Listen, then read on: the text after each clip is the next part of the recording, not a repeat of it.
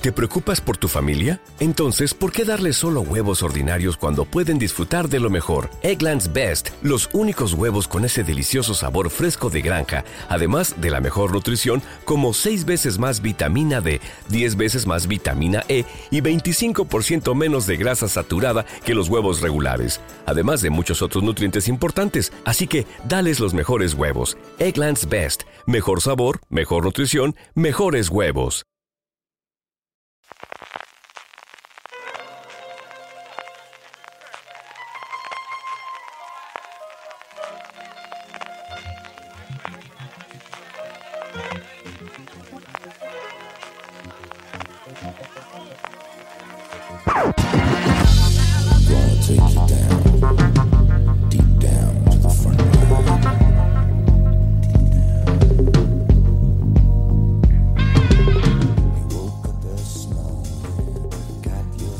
Bienvenidos a Gran Angular, el programa de fuera de series donde analizamos cada semana un tema de la industria televisiva en profundidad y esta semana es el turno de poner de nuevo a examen las plataformas de streaming en España. Y os digo de nuevo porque para los más viejos del lugar, si os acordáis, el primer programa de, Gran Angular en ese remoto 2017 precisamente lo dedicamos a eso, con la llegada que había ya de HBO, la reciente llegada de Sky. Las cosas han cambiado un poquito desde ese 2017 y, sobre todo van a cambiar mucho a lo largo del año que viene y creíamos que era un buen momento para hacer, como os digo, un un poquito de check-in de cómo es la situación a día de hoy en cuanto a contenido, en cuanto a tecnología, en cuanto a precios, en cuanto a posibilidades de las plataformas que a día de hoy se nos ofertan. Para ello, para hablar de todo ello, tengo en primer lugar conmigo a Álvaro Nieva. Álvaro, ¿cómo estamos? Hola, muy bien. Álvaro ha hecho un artículo maravilloso en Fuera de Series que de alguna forma tomamos también como base para hacer este programa. Y también me acompaña Francis Arbal. Francis, ¿cómo estamos? Pues aquí para hablar de plataformas. Como no hablamos suficiente en streaming, CJ, ahora ya toca analizarlas, más allá de la actualidad y el día a día, a ver cómo está esto. Vamos a pasar revista. Sí, porque además veo aquí el guion y veo, mira, ves, esto ya me lo conozco, esto es lo de todos los lunes, está bien, más o menos es lo mismo que tenemos, con alguna cosita menos, pero ya está. Antes de que nos metamos, pues eso, desde la A hasta la Z todavía no tenemos la S, que es esta la última, pero desde Acorn a, Start y hablemos siempre que hablar de lo mismo es, tenemos ya demasiadas, tenemos muchas son, ahora son demasiadas, hay esa llamada burbuja que ya no sería fila sino de plataformas. ¿Cómo vemos la cosa, Álvaro? De, sobre todo de, cómo ha evolucionado la cosa en los últimos cinco años. A ver, muchas son y alguna tendrá que morir, pero bueno, si, yo creo que hay empresas que están ahí apostando un poco a largo plazo eh, el caso de Sky, que yo creo que sí que está, ha puesto, digamos, la pica en Flandes y que todavía no es competitiva, pero que quizá lo será dentro de un tiempo por todo el grupo que, le apoya detrás. Y, yo creo que lo importante es no estresarse como usuario, que no podemos tener todas las plataformas ni tenemos tiempo para ver contenido de todas las plataformas. Entonces, bueno, pues se puede hacer un picoteíto y saltando de una a otras. Tu, tu, tu, tu, tema favorito de la burbuja de la serie, Francis. Sí, madre mía, me explota la cabeza cada vez que alguien saca el tema de la burbuja de las series.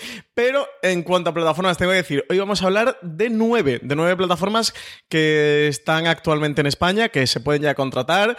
Y por ahí está asomando la patita HBO Max, que nada, se anunció la semana pasada ya el nombre de esta plataforma de Warner Media. Parece que se va a llamar Warner Media, que finalmente van a utilizar el nombre de HBO. CJ, como tú apostabas con, el, con la inclusión de este Max, pero es que está por ahí Disney Plus, que saldrá el 12 de noviembre en Estados Unidos y se espera que en torno al primer semestre llegue Europa Occidental, España incluido. Está Apple que llegará por, por otoño y que ya permite contratar aquí en España Stars a través de él. Está esta de IMDB eh, TV, está la de NBC Universal también cociéndose, si Hulu o no da el salto internacional. Es decir, que si tenemos nueve, que ya nos pueden parecer madre de Dios, lo que nos queda. Y HBO Max, Disney Apple, estas no vienen para, para, para probar aquí a ver qué va a ocurrir. Estas vienen con una apuesta bastante, bastante fuerte.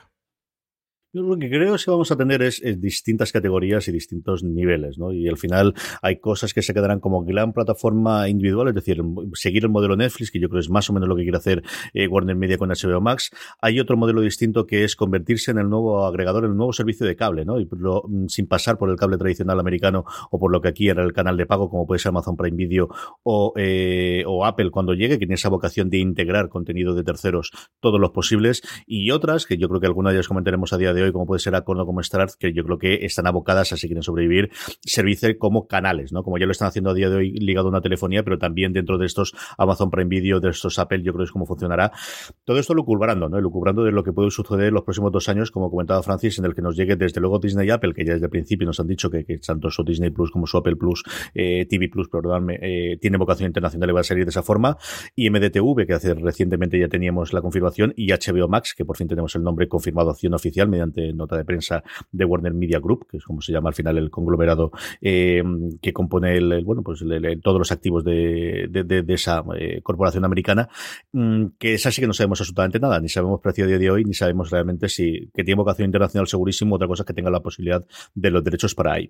Y luego también podemos hablar un poquito, Álvaro, de los que se han caído por el camino, porque yo recuerdo hace cuatro o cinco años que el gran lobo y el gran miedo es que vienen las tecnológicas, que vienen las tecnológicas, que viene YouTube y que lleva Facebook, y oye, yo no sé si en Estados Unidos habrán llegado, pero desde luego aquí parece que la cosa ha sido bastante, bastante gatillazo, especialmente en YouTube y Facebook, que mira que hay una, si hay un, un servicio una plataforma internacional, es cierto que con todos los problemas que han tenido relaciones públicas y de todo demás en los últimos dos años, pero que se ha quedado totalmente parada, como digo, eh, cuando era el gran coco al que tenían pánico todos los, los conglomerados mediáticos hace cuatro o cinco años. Sí, yo no sé si Facebook acabará muriendo, ¿no? Pero es una empresa gigante, pero me llama más la atención incluso la parte de YouTube por estar Google detrás. Lo que pasa es que YouTube tenía esa complicación de que todos, cuando aprendemos que algo es gratis, nos cuesta mucho que nos digan que, oye, que hay que pagar. O sea, entonces, ese anuncio que te sale cada dos por tres en YouTube de, oye, ¿no quieres probar mes gratis? Como, no, no quiero probar mes gratis, quiero tenerlo toda la vida gratis.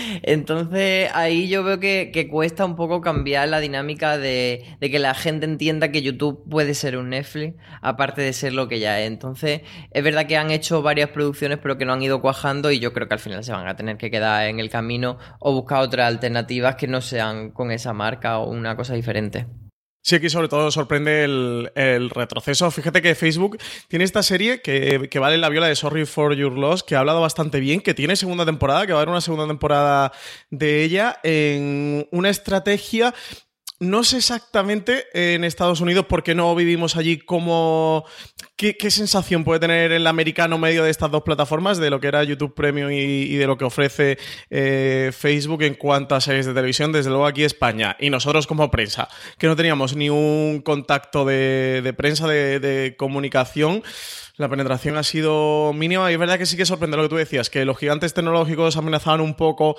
con dar el sartenazo en cuanto a las guerras del streaming y competir con Netflix. Parece que realmente de las tres competidoras, de las tres fuertes, la que va a quedar es Apple, que ha encargado su producción original, que hizo ya su presentación, eso, que sale ahora en torno a octubre, que, va a sumar los canales a su plataforma y que tiene más esa vocación de aglutinador, de hacer los bandering con, otros canales a su alrededor, más la producción original que, va a tener, más que YouTube y Facebook, que sí, que parece que se han quedado por el camino. CJ, no sé si tú ya le, le dictarías la sentencia de muerte, porque YouTube sigue teniendo Cobra Kai que le ha dado una tercera temporada eso, Facebook tiene esta segunda de Sorry for Your Loss, pero desde luego es casi algo residual o testimonial dentro de todo lo que estamos hablando y de lo que vamos a tratar en este programa, de lo que se está preparando o de lo que ya tienen muchas de ellas.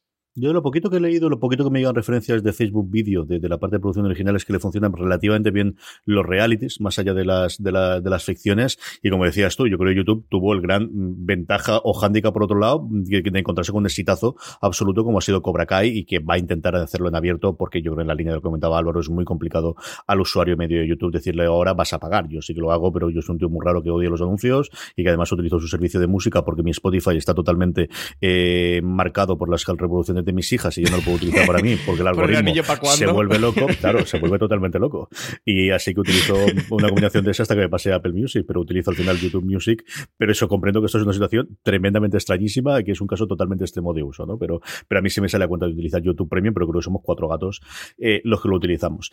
La gran pregunta aquí, desde luego, y, yo creo que podemos responder por nuestro lado, eh, a lo que todo el mundo está apostando es cuántas suscripciones es capaz de aguantar en la personita media, cuántas tienen los usuarios y cuántas tenemos nosotros, Álvaro Yo creo que aquí podemos comentar que también nosotros somos ahorrar a Avis porque hay muchos de los contenidos que se nos ofrecen a nivel de streaming, pero a nivel de usuarios, ¿cuál es la creencia que tienes tú de cuánto va a ser el, número medio de, lo que la gente está dispuesta a pagar o va a poder tener eh, como contenido habitual y, cuántos tenemos cada uno de nosotros?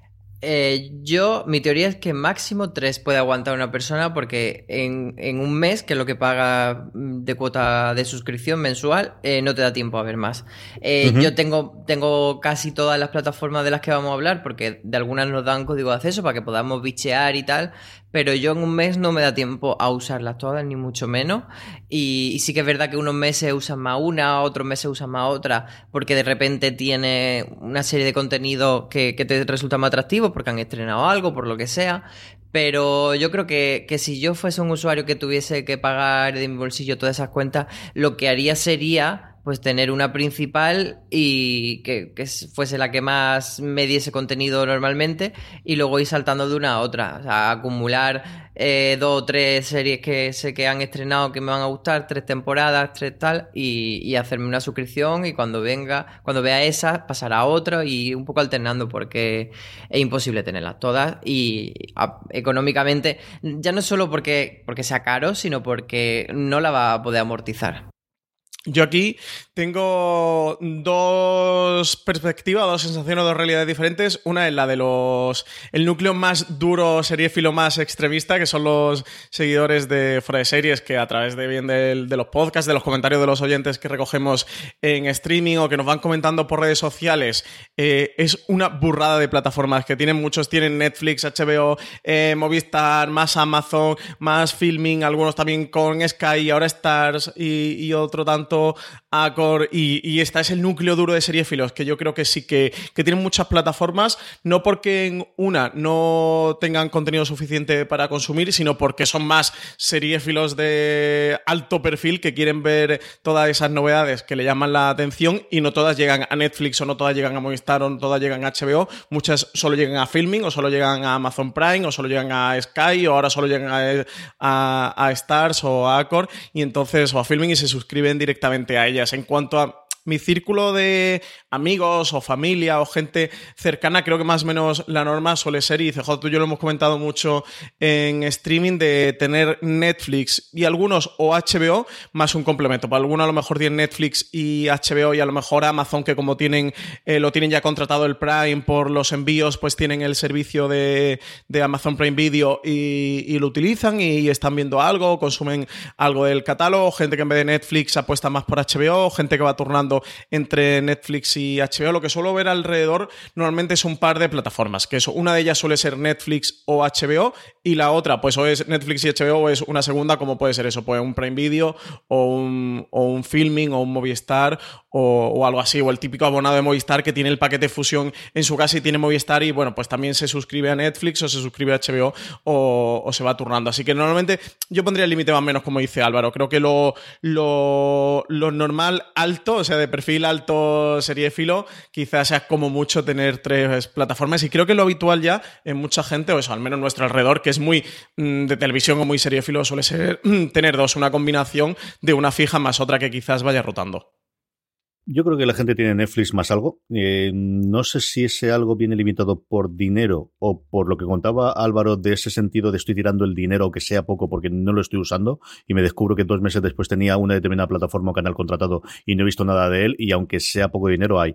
Yo siempre tenía la sensación de que la gente se suscribía y costaba mucho dar de baja, pero por lo que hemos hablado los últimos meses con algún director de comunicación de plataformas y de canales no es así. O sea, los, los movimientos mes a mes de altas y de bajas de canales en función del contenido que hay son importantes mucho más de lo que yo esperaba. Y yo creo que aquí nos falta por ver el, peso que tiene esas plataformas agregadoras como puede ser Amazon Prime Video cuando se hacen los canales o Apple como lo hace sus canales para la supervivencia de cosas como Acorno como Start Play, por lo que yo he oído de Estados Unidos, que por ejemplo tanto a, hasta cierto punto HBO, pero sobre todo a, a CBS o Access le ha dado una segunda juventud, por no decirle que le ha dado la viabilidad, el hecho de estar contenida dentro de estas plataformas y el poder suscribirte a ellas y poder utilizar la parte tecnológica suya, el que no tenga que ocuparse el canal de toda la parte tecnológica, con todos los problemas de reproductores que comentaremos en algunos de los canales y de las plataformas, si HBO te estoy mirando a ti, y cosas similares, esto eh, es algo que, que, que yo creo que, que, puede ayudar el que puedas tener una suscripción más o puedes darte de alta y de baja de algún canal concreto de una forma mucho más sencilla que a día de hoy, que tienes que volver a crear un usuario, crear la contraseña, bajarte la aplicación, el tenerlo dentro, yo creo que al final la sencillez y la, la simplicidad siempre ayuda para estas cosas. Vamos con el repaso, empecemos por el principio, Álvaro nos va a ir haciendo de maestro de ceremonias contándonos un poquito de qué funciona cada una de las plataformas, que, que tal y como lo ha hecho tan maravillosamente bien en el artículo. Empezamos por esta cosa rara llamada Acorn TV, háblalo. Esta es una plataforma que llegó mm, recientemente a España y que mm, es muy curiosa porque está especializada sobre todo en series de Reino Unido, pero también tiene otras series de países anglosajones, pero no de Estados Unidos, pero sí de Irlanda, Canadá, Nueva Zelanda y Australia. Entonces, como esa alternativa. El problema que tiene Acor TV es que el catálogo no es muy extenso y además no tiene lo esos títulos que tú cuando piensas en series británicas pensarías, los grandes títulos de la BBC, no tiene por ejemplo un Doctor Who, no tiene los eh, Sherlock, no tiene ese tipo de series británicas que cuando tú piensas en series británicas son las que pensarías. Entonces, ahí a Corte V pues te puede buscar, eh, te puede dar otro tipo de serie, pero, pero no son ni las más eh, comerciales ni las más famosas entre, entre el mundo seriéfilo. Entonces, bueno, pues es una plataforma que por 4,99 al mes es como más de métete y a ver qué descubres.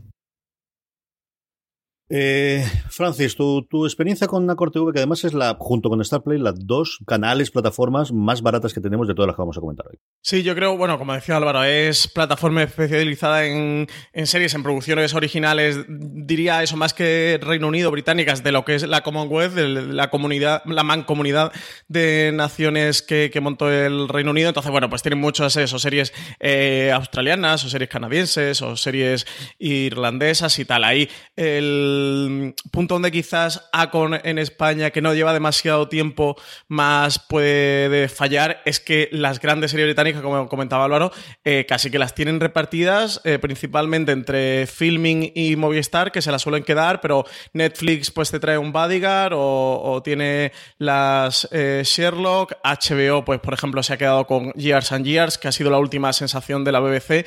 Entonces ha llegado en un momento a España Acon que o muchas están repartidas o hay ciertos jugadores que están muy pendientes de la producción de BBC o de Channel 4 o de ITV y tienen ya acuerdos para comprar esas series de, alto perfil. Tiene ese problema, eh, por lo cual yo diría que es para extremistas de las series británicas que van buscando esas joyas que, que ni Filming, ni Movistar, eso, ni Netflix, ni HBO han llegado a ellas, que no la han llegado a comprar y que, que, que, que Acon se está haciendo con ellas. La gran ventaja es que su precio es muy reducido. Son solo 5 euros. Es el precio más bajo junto a Stars Play de todas las plataformas que se ofrecen en España. Y yo creo que su gran baza será más que funcionar como plataforma independiente, pues entrar en esos channels que comentábamos si Amazon Prime Video da el salto en España como en Estados Unidos, o que Apple cuando llegue también a España con ese Apple TV eh, tenga, tenga también integrado los channels. Y ya, con eso me ahí.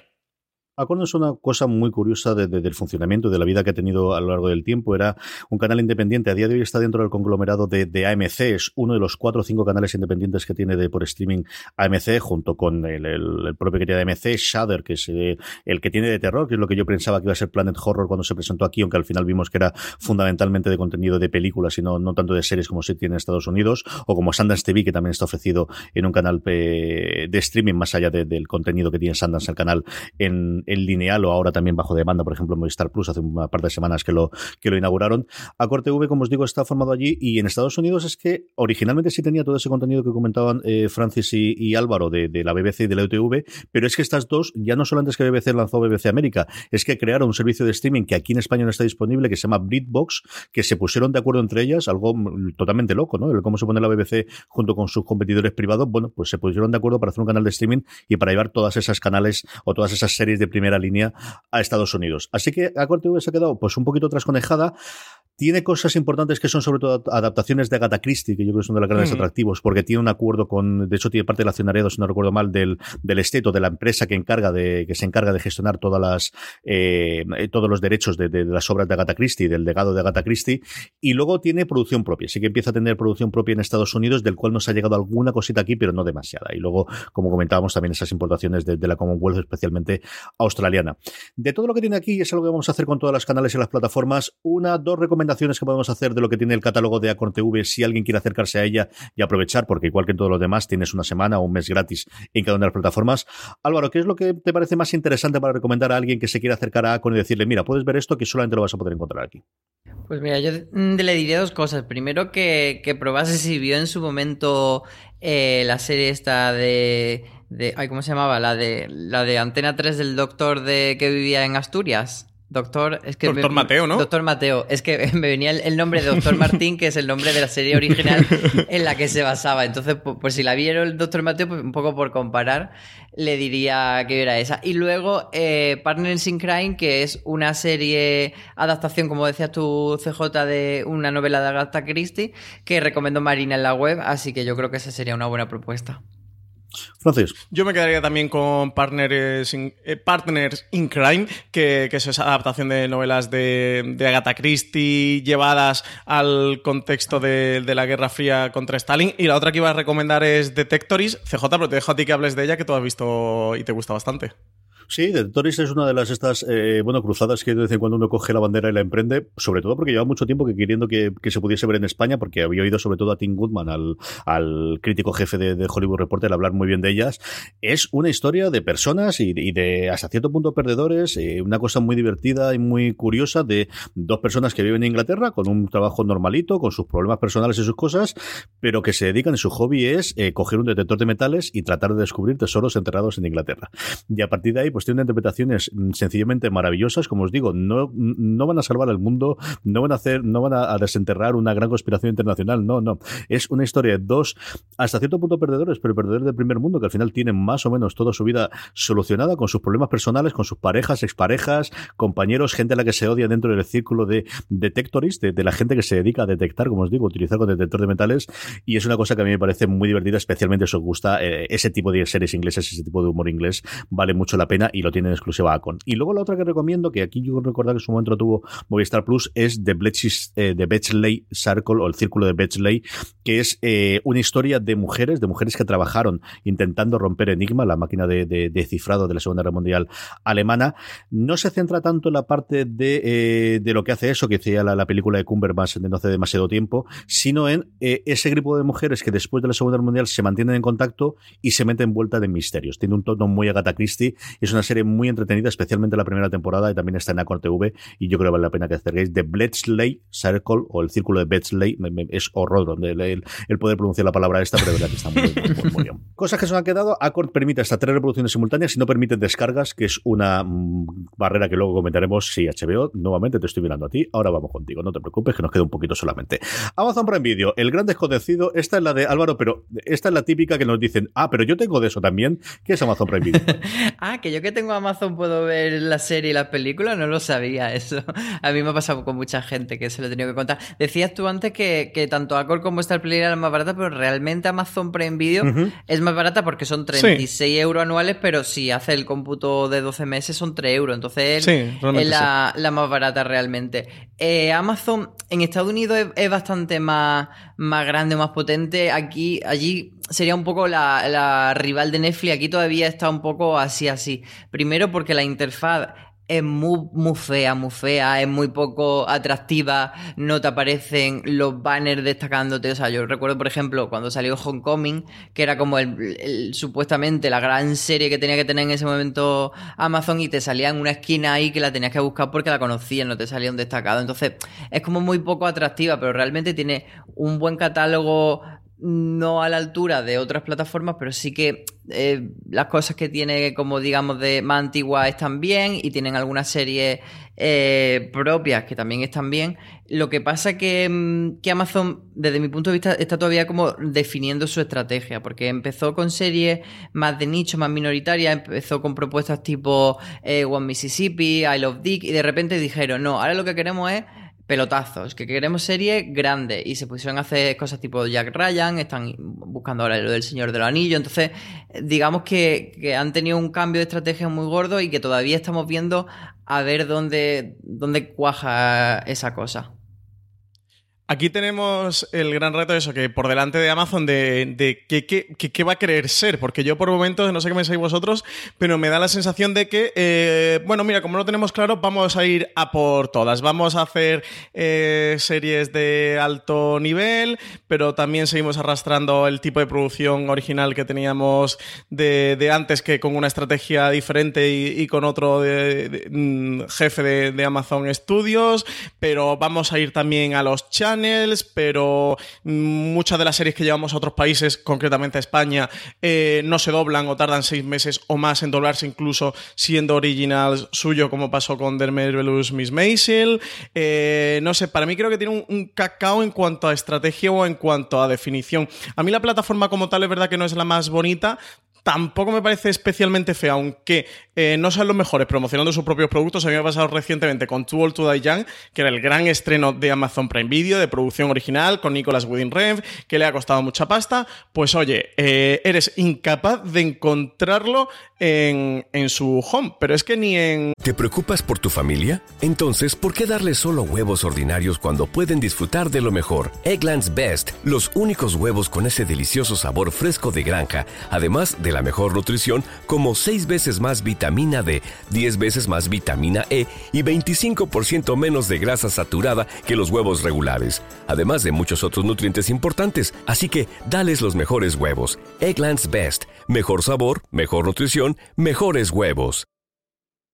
Si estás buscando un buen podcast de análisis y debate en tu idioma, te invito a que escuches Pulso y Péndulo. Yo soy Carlos Curbelo. Y yo soy Fabiola Galindo. Todos los jueves analizamos temas de actualidad en Estados Unidos y Latinoamérica. Fabi y yo no siempre estamos de acuerdo, pero sí tenemos un objetivo común. Queremos servir como antídoto contra las noticias falsas y la polarización. Pulso y péndulo. Busca nuestros episodios en Apple Podcast, Spotify o en tu aplicación favorita ni el apartado de series Amazon original y exclusivas, en todo Like que tienen, no te aparece, te aparecen The Voice o Carnival Row, que aún no han llegado, que The Voice sí que le queda muy poquito, llega a finales de julio, pero Carnival Row no llega hasta finales de agosto y ya lo tienen, eh, y tienen otras como Mozart in the Jungle o como eh, Transparent, que son más antiguas y Too Old to ya no la tienen. Desde luego, a mí me parece incomprensible este tipo de, cosas. Que luego, por otro lado, en vez de promocionar, al menos aquí en España, eso a nivel publicitario, Old to Young están promocionando New Amsterdam, que es una serie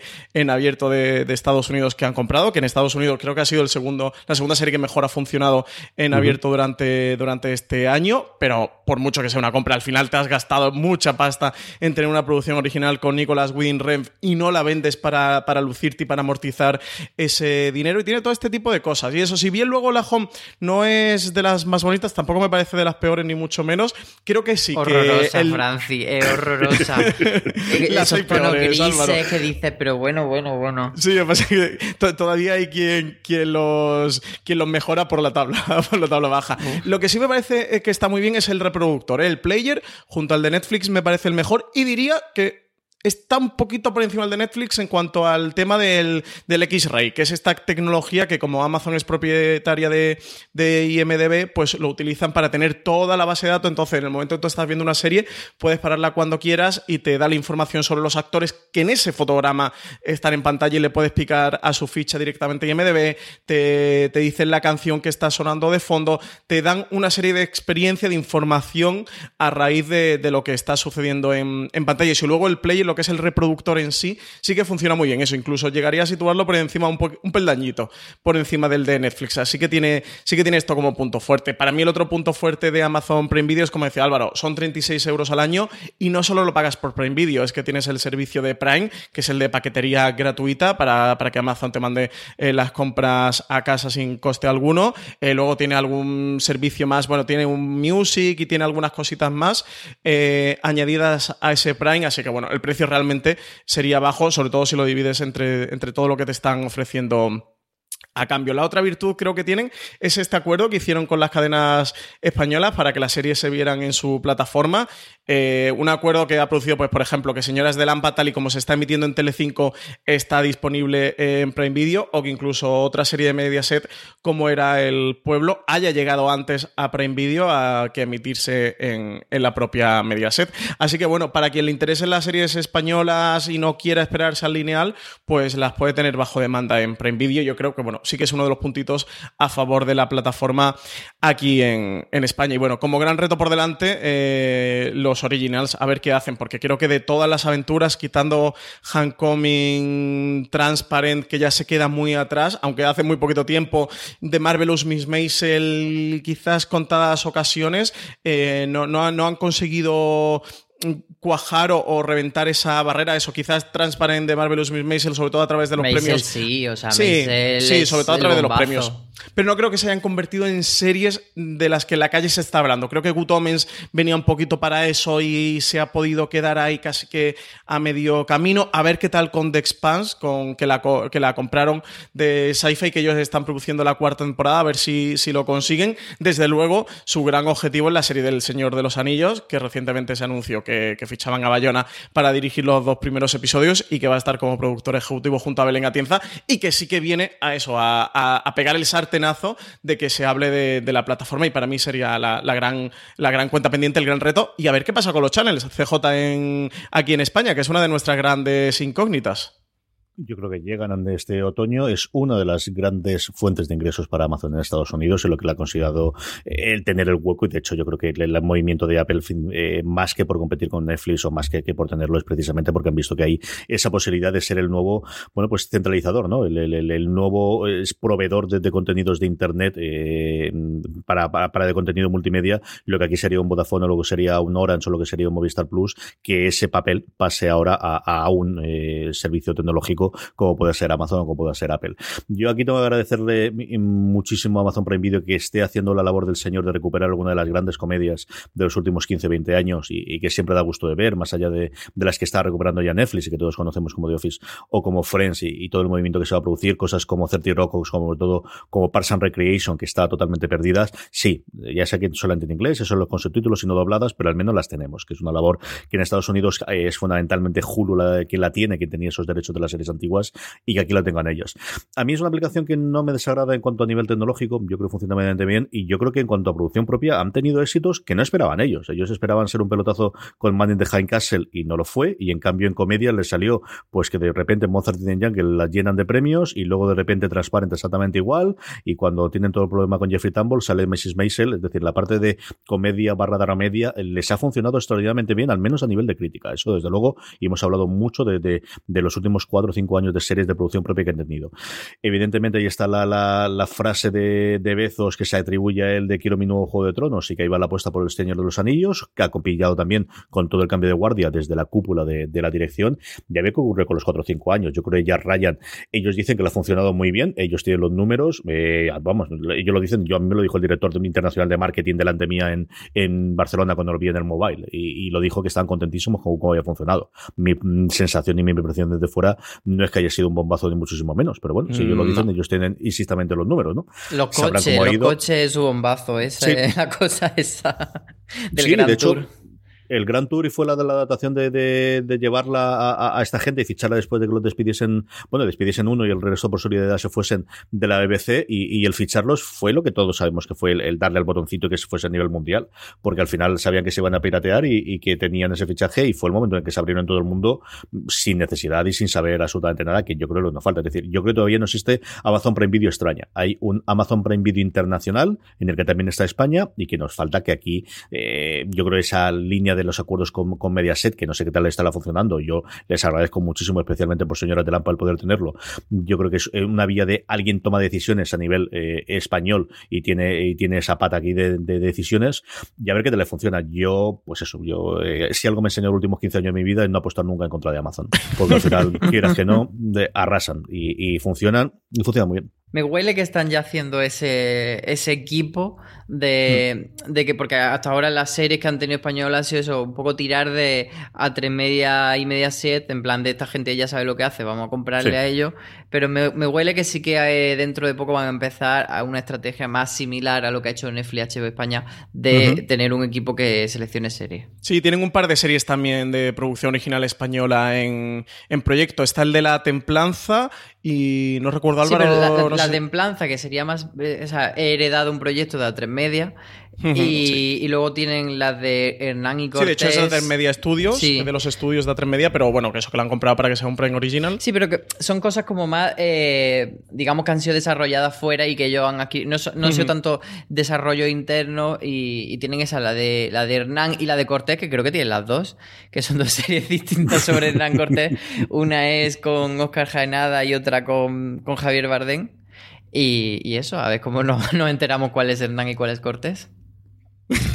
a lo mejor fusionan las dos y es parte A y parte B de la serie y una evolución del personaje de Cortés. Eso tiene un remix maravilloso. Eso tiene, un remix maravilloso de uno hablando con el otro, algo por el estilo. Montaje paralelo. sí, sí, sí. YouTube tiene comiendo. Ya verás esto cómo, cómo nos sale. Están probando mucho con los documentales de deportes. Ahí tuvieron la parte de Six Dreams que yo creo que funcionó bien. También a, la, Justin Wester cuando decidió que ya estaba bien de tramas y que quería hacer una cosita más entretenida. Y están apostando muchísimo también por la parte de deporte, que es la otra pata. ¿no? Igual que Netflix siempre ha negado totalmente que ellos se van a meter en el streaming de, deporte en directo. Eh, Amazon ya ha hecho sus probaturas, lo ha hecho con la Super Bowl, lo ha hecho con algún partido de la liga inglesa de fútbol y lo ha hecho con, con fútbol americano con un partido de, la liga regular y yo creo que eso también puede ir el invento. Recomendaciones, ¿qué cosas podemos, una, dos cosas que podemos recomendar de eh, Amazon Prime Video para que la gente se, meta en ellos y, descubran que sí, que ya que estén dando Prime Video lo tenéis eh, acceso a todo esto, Álvaro? Pues para empezar yo te voy a copiar la recomendación de ver Cirti Rock, que no es un original, pero es de su catálogo y es una serie maravillosa que tienen ellos. Y, luego tiraría por The Marvelous Mrs. Maisel, que es de los originales a mí es el que más me ha gustado, sin duda pues yo voy a tirar por otra de estas comedias que ellos han traído por primera vez a nuestro país, como es Parks and Recreation, eh, que ahí, bueno, pues Amazon creo que sí que también encontró uno de los puntos fuertes en, nuestro país de rescatar series que estaban inéditas y tenerla ellos en el catálogo. Y la otra va a ser Fleabag, una serie que tampoco es original de Amazon, que es la serie creada por Phoebe Waller-Bridge, para todos aquellos que estáis viendo Killing Eve, que quizás haya sido más conocida, más mundialmente conocida, iros a Fleabag que es una de la media comedia de autor de unos 25 minutos que tiene dos temporadas, eso que las podéis ver en Amazon Prime Video y yo creo que es una auténtica joya. Yo, Patriot. Patriot es una serie sencillamente maravillosa. Ved el primer episodio, si os gusta no podéis dejarla.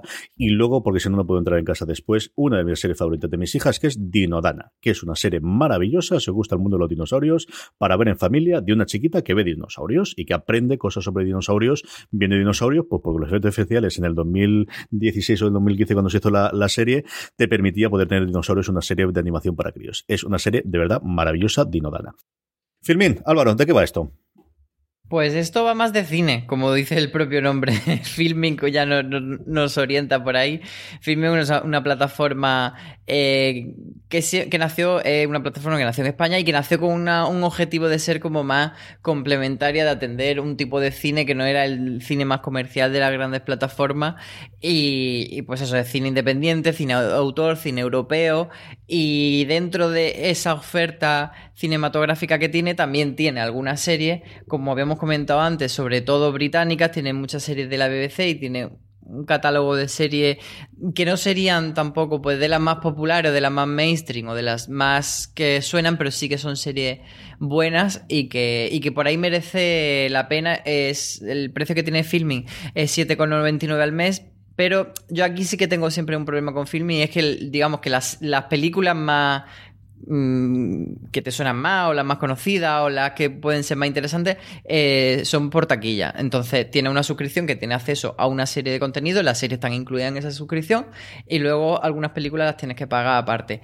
Entonces el, mm, perfil de filming sería más cinéfilo, pero bueno, ahí tiene una serie que no son demasiadas, pero que son bastantes, que serían como un complemento a esa oferta. Aquí, sobre todo, bueno, por el tema de las películas suelen ser las, las que llegan de estreno, o sea, las que acaban de llegar a la plataforma, sí que suelen entrar dentro del, de lo que ellos le llaman Premier, que sí que es verdad que un poco aparte que se te sale de la suscripción, que tienen ciertos bonos, pero se te salen. Pero bueno, en cuanto a series que lo nuestro, eso, pues son 8 euros al mes. Yo creo que ellos empezaron muy poquito a poco, una estrategia muy lenta para ir probando a ver esto de las... Si estás buscando un buen podcast de análisis y debate en tu idioma, te invito a que escuches Pulso y Péndulo. Yo soy Carlos Curbelo. Y yo soy Fabiola Galindo. Todos los jueves analizamos temas de actualidad en Estados Unidos y Latinoamérica. Fabi y yo no siempre estamos de acuerdo, pero sí tenemos un objetivo común. Queremos servir como antídoto contra las noticias falsas y la polarización. Pulso y Péndulo. Busca nuestros episodios en Apple Podcast, Spotify o en tu aplicación favorita. Have you ever felt depressed about work only to have your dad be like, Why are you so down? So you told him you hate your job, and he said, Well, you better talk yourself out of it. And then you thought, Hmm, I love to talk. I could host a podcast. And then you went to Spreaker from iHeart and started a podcast and got good at it, then monetized it, then quit your boring job, then told your dad, Thanks for the advice. And he was like, Well, that's not what I meant, and I don't understand what a podcast is, but you seem happy, so that's great, kiddo. You ever do that? Well, you could. At Spreaker.com. That's S P R E A K E R. Ask your dad. You actually don't. series que empezaba a funcionar, que cada vez tenía más éxito, que a Netflix les estaba funcionando también, a ver qué tal les iba a ellos, que es algo que desde luego les ha funcionado en la plataforma, porque cada vez han, han ido aumentando su, su, su apoyo, su compra de, de, series y han ido aumentando esta estrategia. Y a día de hoy de verdad creo que no tienen un catálogo demasiado grande. Yo he estado contando los títulos, tienen 248 series, lo que pasa es que dentro de estas 248 muchísimas son de animación, muchísimas también son series documentales, entonces bueno, lo que le podríamos llamar más series de, de ficción quizás estén en torno al 50% de estos 248, lo que sean a, a número gordo, ¿eh? porque no he contado una a una todas las que son de ficción, lo que le llamaríamos eh, series, son, serían unas 120, o sea que el catálogo no es ni mucho menos lo que puedes encontrar en otras como Netflix o HBO, pero sí que tiene un catálogo nutrido, que no es pequeño, y sobre todo creo que Filming ha hecho muy buena selección editorial, que, que lo que han ido comprando está muy bien mirado, está muy bien estudiado y que sobre todo ha apostado por series europeas en general, británicas en particular, y que sí que tienen joyitas. Algunas de las joyitas que han salido de, la BBC o de la televisión británica que han podido pillar, las tienen ellos. De hecho, hay muchas de las que seguramente entiendo que podrían estar o estar en HBO, Netflix o Movistar, que, que ellos eh, han conseguido comprarlas. Así que para quien, para el tipo de serie filo espectador, que le gusten series europeas, sobre todo series eh, británicas, yo creo que Filming, más allá de, de lo que te ofrece de películas, creo que sí que merece la pena contratarlo.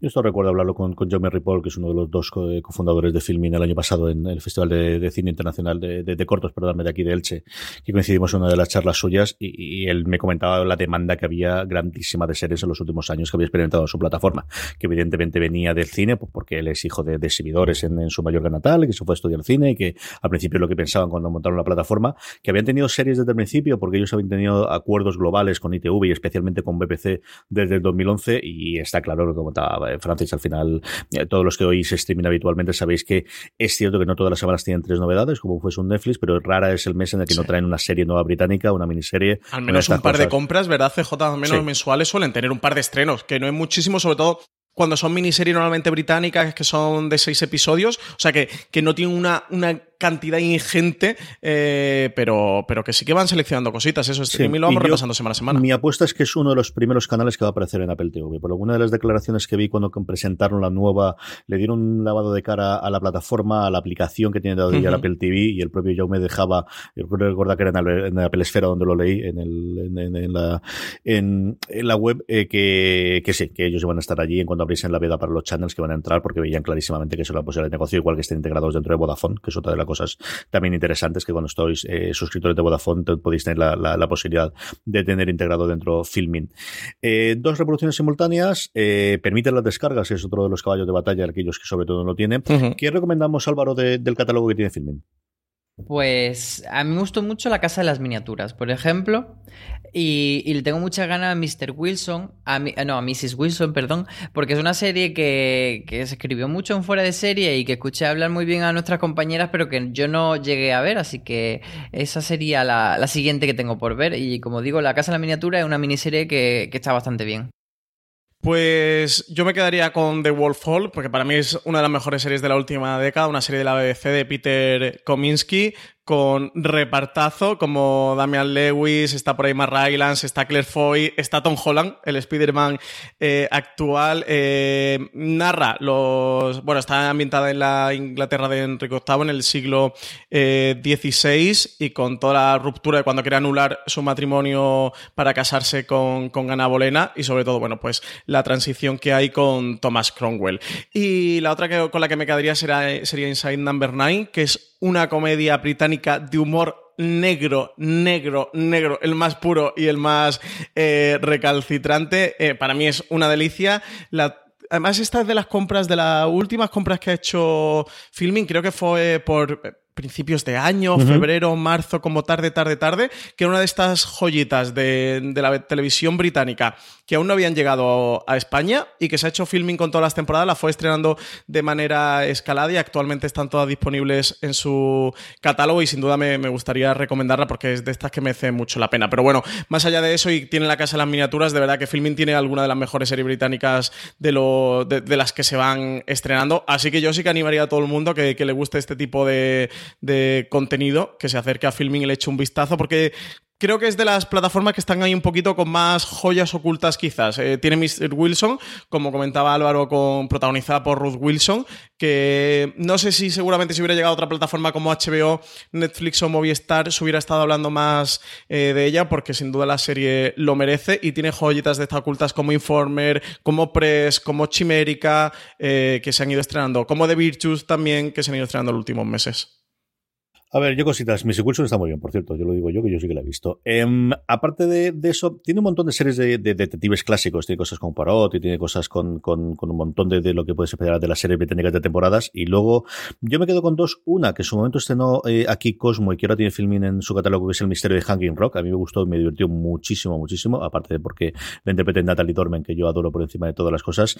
Y luego una serie de la que hablé no hace demasiado tiempo, no recuerdo si fue en, en un gran angular o un top, que es. Whitechapel es una serie procedimental policíaca eh, británica en la ambientada, bueno, pues lo que entonces era la actualidad. Su primera temporada iba alrededor de que en Whitechapel volvía a haber unos asesinatos similares a lo que había ocurrido en su momento con eh, Jack el Destripador y especialmente la primera y la segunda temporada de las cuatro que dura están muy bien. Todas van recreando o, de alguna forma toman inspiración en asesinos clásicos británicos y esa es una serie que a mí me gustó de verdad cuando la vi muchísimo, muchísimo, muchísimo. Pero de estas hay un montón. De verdad que en Filming tienen como 20 o 30 miniseries o series de, poquitos episodios y distintas temporadas británicas de los últimos 10 años tienen bastante, bastante dentro del catálogo.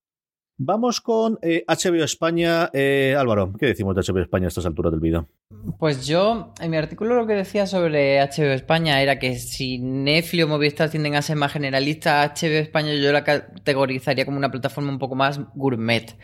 entendiendo esto como que no tiene tanta cantidad, pero tiene más calidad. Entonces, mm, o, normalmente tiene las series como más eh, que gustan más a la crítica, series como más un poco más profundas, etcétera. Entonces, a mí eso es lo que me gusta de HBO España, pero es verdad que HBO España tampoco es exactamente HBO como Estados Unidos como canal. Aquí eh, combina eso HBO Original y también compras que están muy en la línea de HBO, como puede ser el cuento de la criada que es de Hulu, o las series que compran de FX, como Fosberdón, por ejemplo, y, o, o Killing Eve, que es de BBC América, son series que no son HBO, pero que, que tienen mucho ADN de HBO, eh, de lo que entendemos por la marca HBO, pero luego también tiene una parte como más petarda, más eh, desenfadada, que estarían pues desde Siren, desde The Arrangement, tiene otras series así como no te Gran, de Gran, Hotel, tiene muchas series Teen, tienen, luego pues tenía, no sé si la siguen teniendo, en catálogo tenían Big Bang, tienen Vikingos, entonces no es tampoco una serie, como yo digo, de verla con el, una plataforma de verla con el monóculo y fumando en pipa mientras acaricias tu gato con una bata de satén, o sea que tampoco es una plataforma tan tan densa, es una plataforma que combina un poco, yo creo que, que un poco lo que hace aquí HBO España es lo que va a ser HBO Max eh, eh, fuera del mundo, que tenga esa parte ah, muy HBO, pero que luego tenga un poco de productos para todo el mundo. Sí, es curioso en cuanto a HBO España, esta eh, cierta dualidad que tiene de, de, tener los HBO Originals, que eso, bueno, son series más eso de de corriente crítica, como más series premium o series eh, prestige que van comprando las cosas, las joyas que van saliendo de, de FX, como puede ser eh, Posi o, o Fossi Verdun últimamente, que, que, va teniendo ese catálogo también de, de, Hulu, como comentaba Álvaro, pero, pero esa dualidad también de hacia más el, el petardeo. CW, tiene, tienen mucha CW. Tienen muchísimo CW, claro, y tienen eh, también tienen The Strain, tienen todas estas cosas, bueno, The Flash la tienen, tienen Krypton de, de Sci-Fi, tienen todas estas cositas, pero eso también he ido comprando luego, pues tienen catálogo de, de Fargo y que también es de FX y de series esas más eh, así que tienen esta poquita dualidad de lo mismo te encuentras en un rol Legacies y Pequeñas Mentirosas que te encuentras el, cuento de la criada Chernobyl y Big Little Lies, así que, que sí que es un tanto curioso esto y sí que lo hace eso, pues tener un poquito una plataforma, no ser Netflix porque no van a tanta cantidad de contenido, no estrenan tantísimo, su catálogo no es tan grueso, pero creo que sí que tienen el punto de eh, que en HBO cada uno encuentre eh, su propia serie o encuentre el producto que, que quiere ver, que, que, siempre fue un poco la, la, gran estrategia, la gran bandera de Netflix, pero HBO siempre tirando eso, vamos a tener series más prestige. Aquí también el punto fuerte que tiene HBO en España es su producción original nacional, que, que, ya la han comenzado, que el pionero ya la han estrenado, ya va por su segundo episodio. Sin duda, la recomiendo. Eh, está um, producida por Justin Webster Productions, la gente que, que estuvo detrás de El True Crime de Muerte en León y que narra la vida de Jesús Gil. Y nada, que tendremos Foodie Love, la serie Isabel Coixet, tenemos la de Patria, eh, de Aitor Gabilondo, tenemos 30 Moneda del Ex de la Iglesia, que llegarán entre finales de este año, principios del 2020. Y como punto fuerte este, y aquí también la gran incógnita, a ver con todo el movimiento de HBO Max, qué pasa con los HBO Nordic, qué pasa con los HBO España, habrá que ver. Y tenemos todo eso, Álvaro, dentro de una aplicación que tecnológicamente es, yo creo que la más odiada por todo lo que tenemos que enfrentarnos con ellas y la que más correos, mensajes, tweets y mensajes en Telegram tenemos recurrentemente de todos nuestros oyentes y nuestros lectores, ¿no? Sí, es que, a ver, yo eh, Ahora me funciona mejor la aplicación. Al, hace unos meses o hace como una cosa de un año la aplicación de la tele me iba fatal y me funcionaba bien eh, usarlo en el móvil y pasarlo con, con Chromecast a la tele. Ahora no me va tan mal, pero sí que es verdad que, que, se, te, se te queda pillada algunas veces. Yo he tenido, sobre todo en la época de Juego de Tronos, algunos enfados porque además siempre cuando hay un error te sale la foto esta de, de Justin Ceros en el, del sí. store dándole un puñetazo a la pared y que es tal cual esa rabia que sientes como ¡ah! le daría el puñetazo. Sí, nosotros somos. Justin Terux y HBO España es ese muro resquebrajándose. Totalmente. Entonces sí que ahí.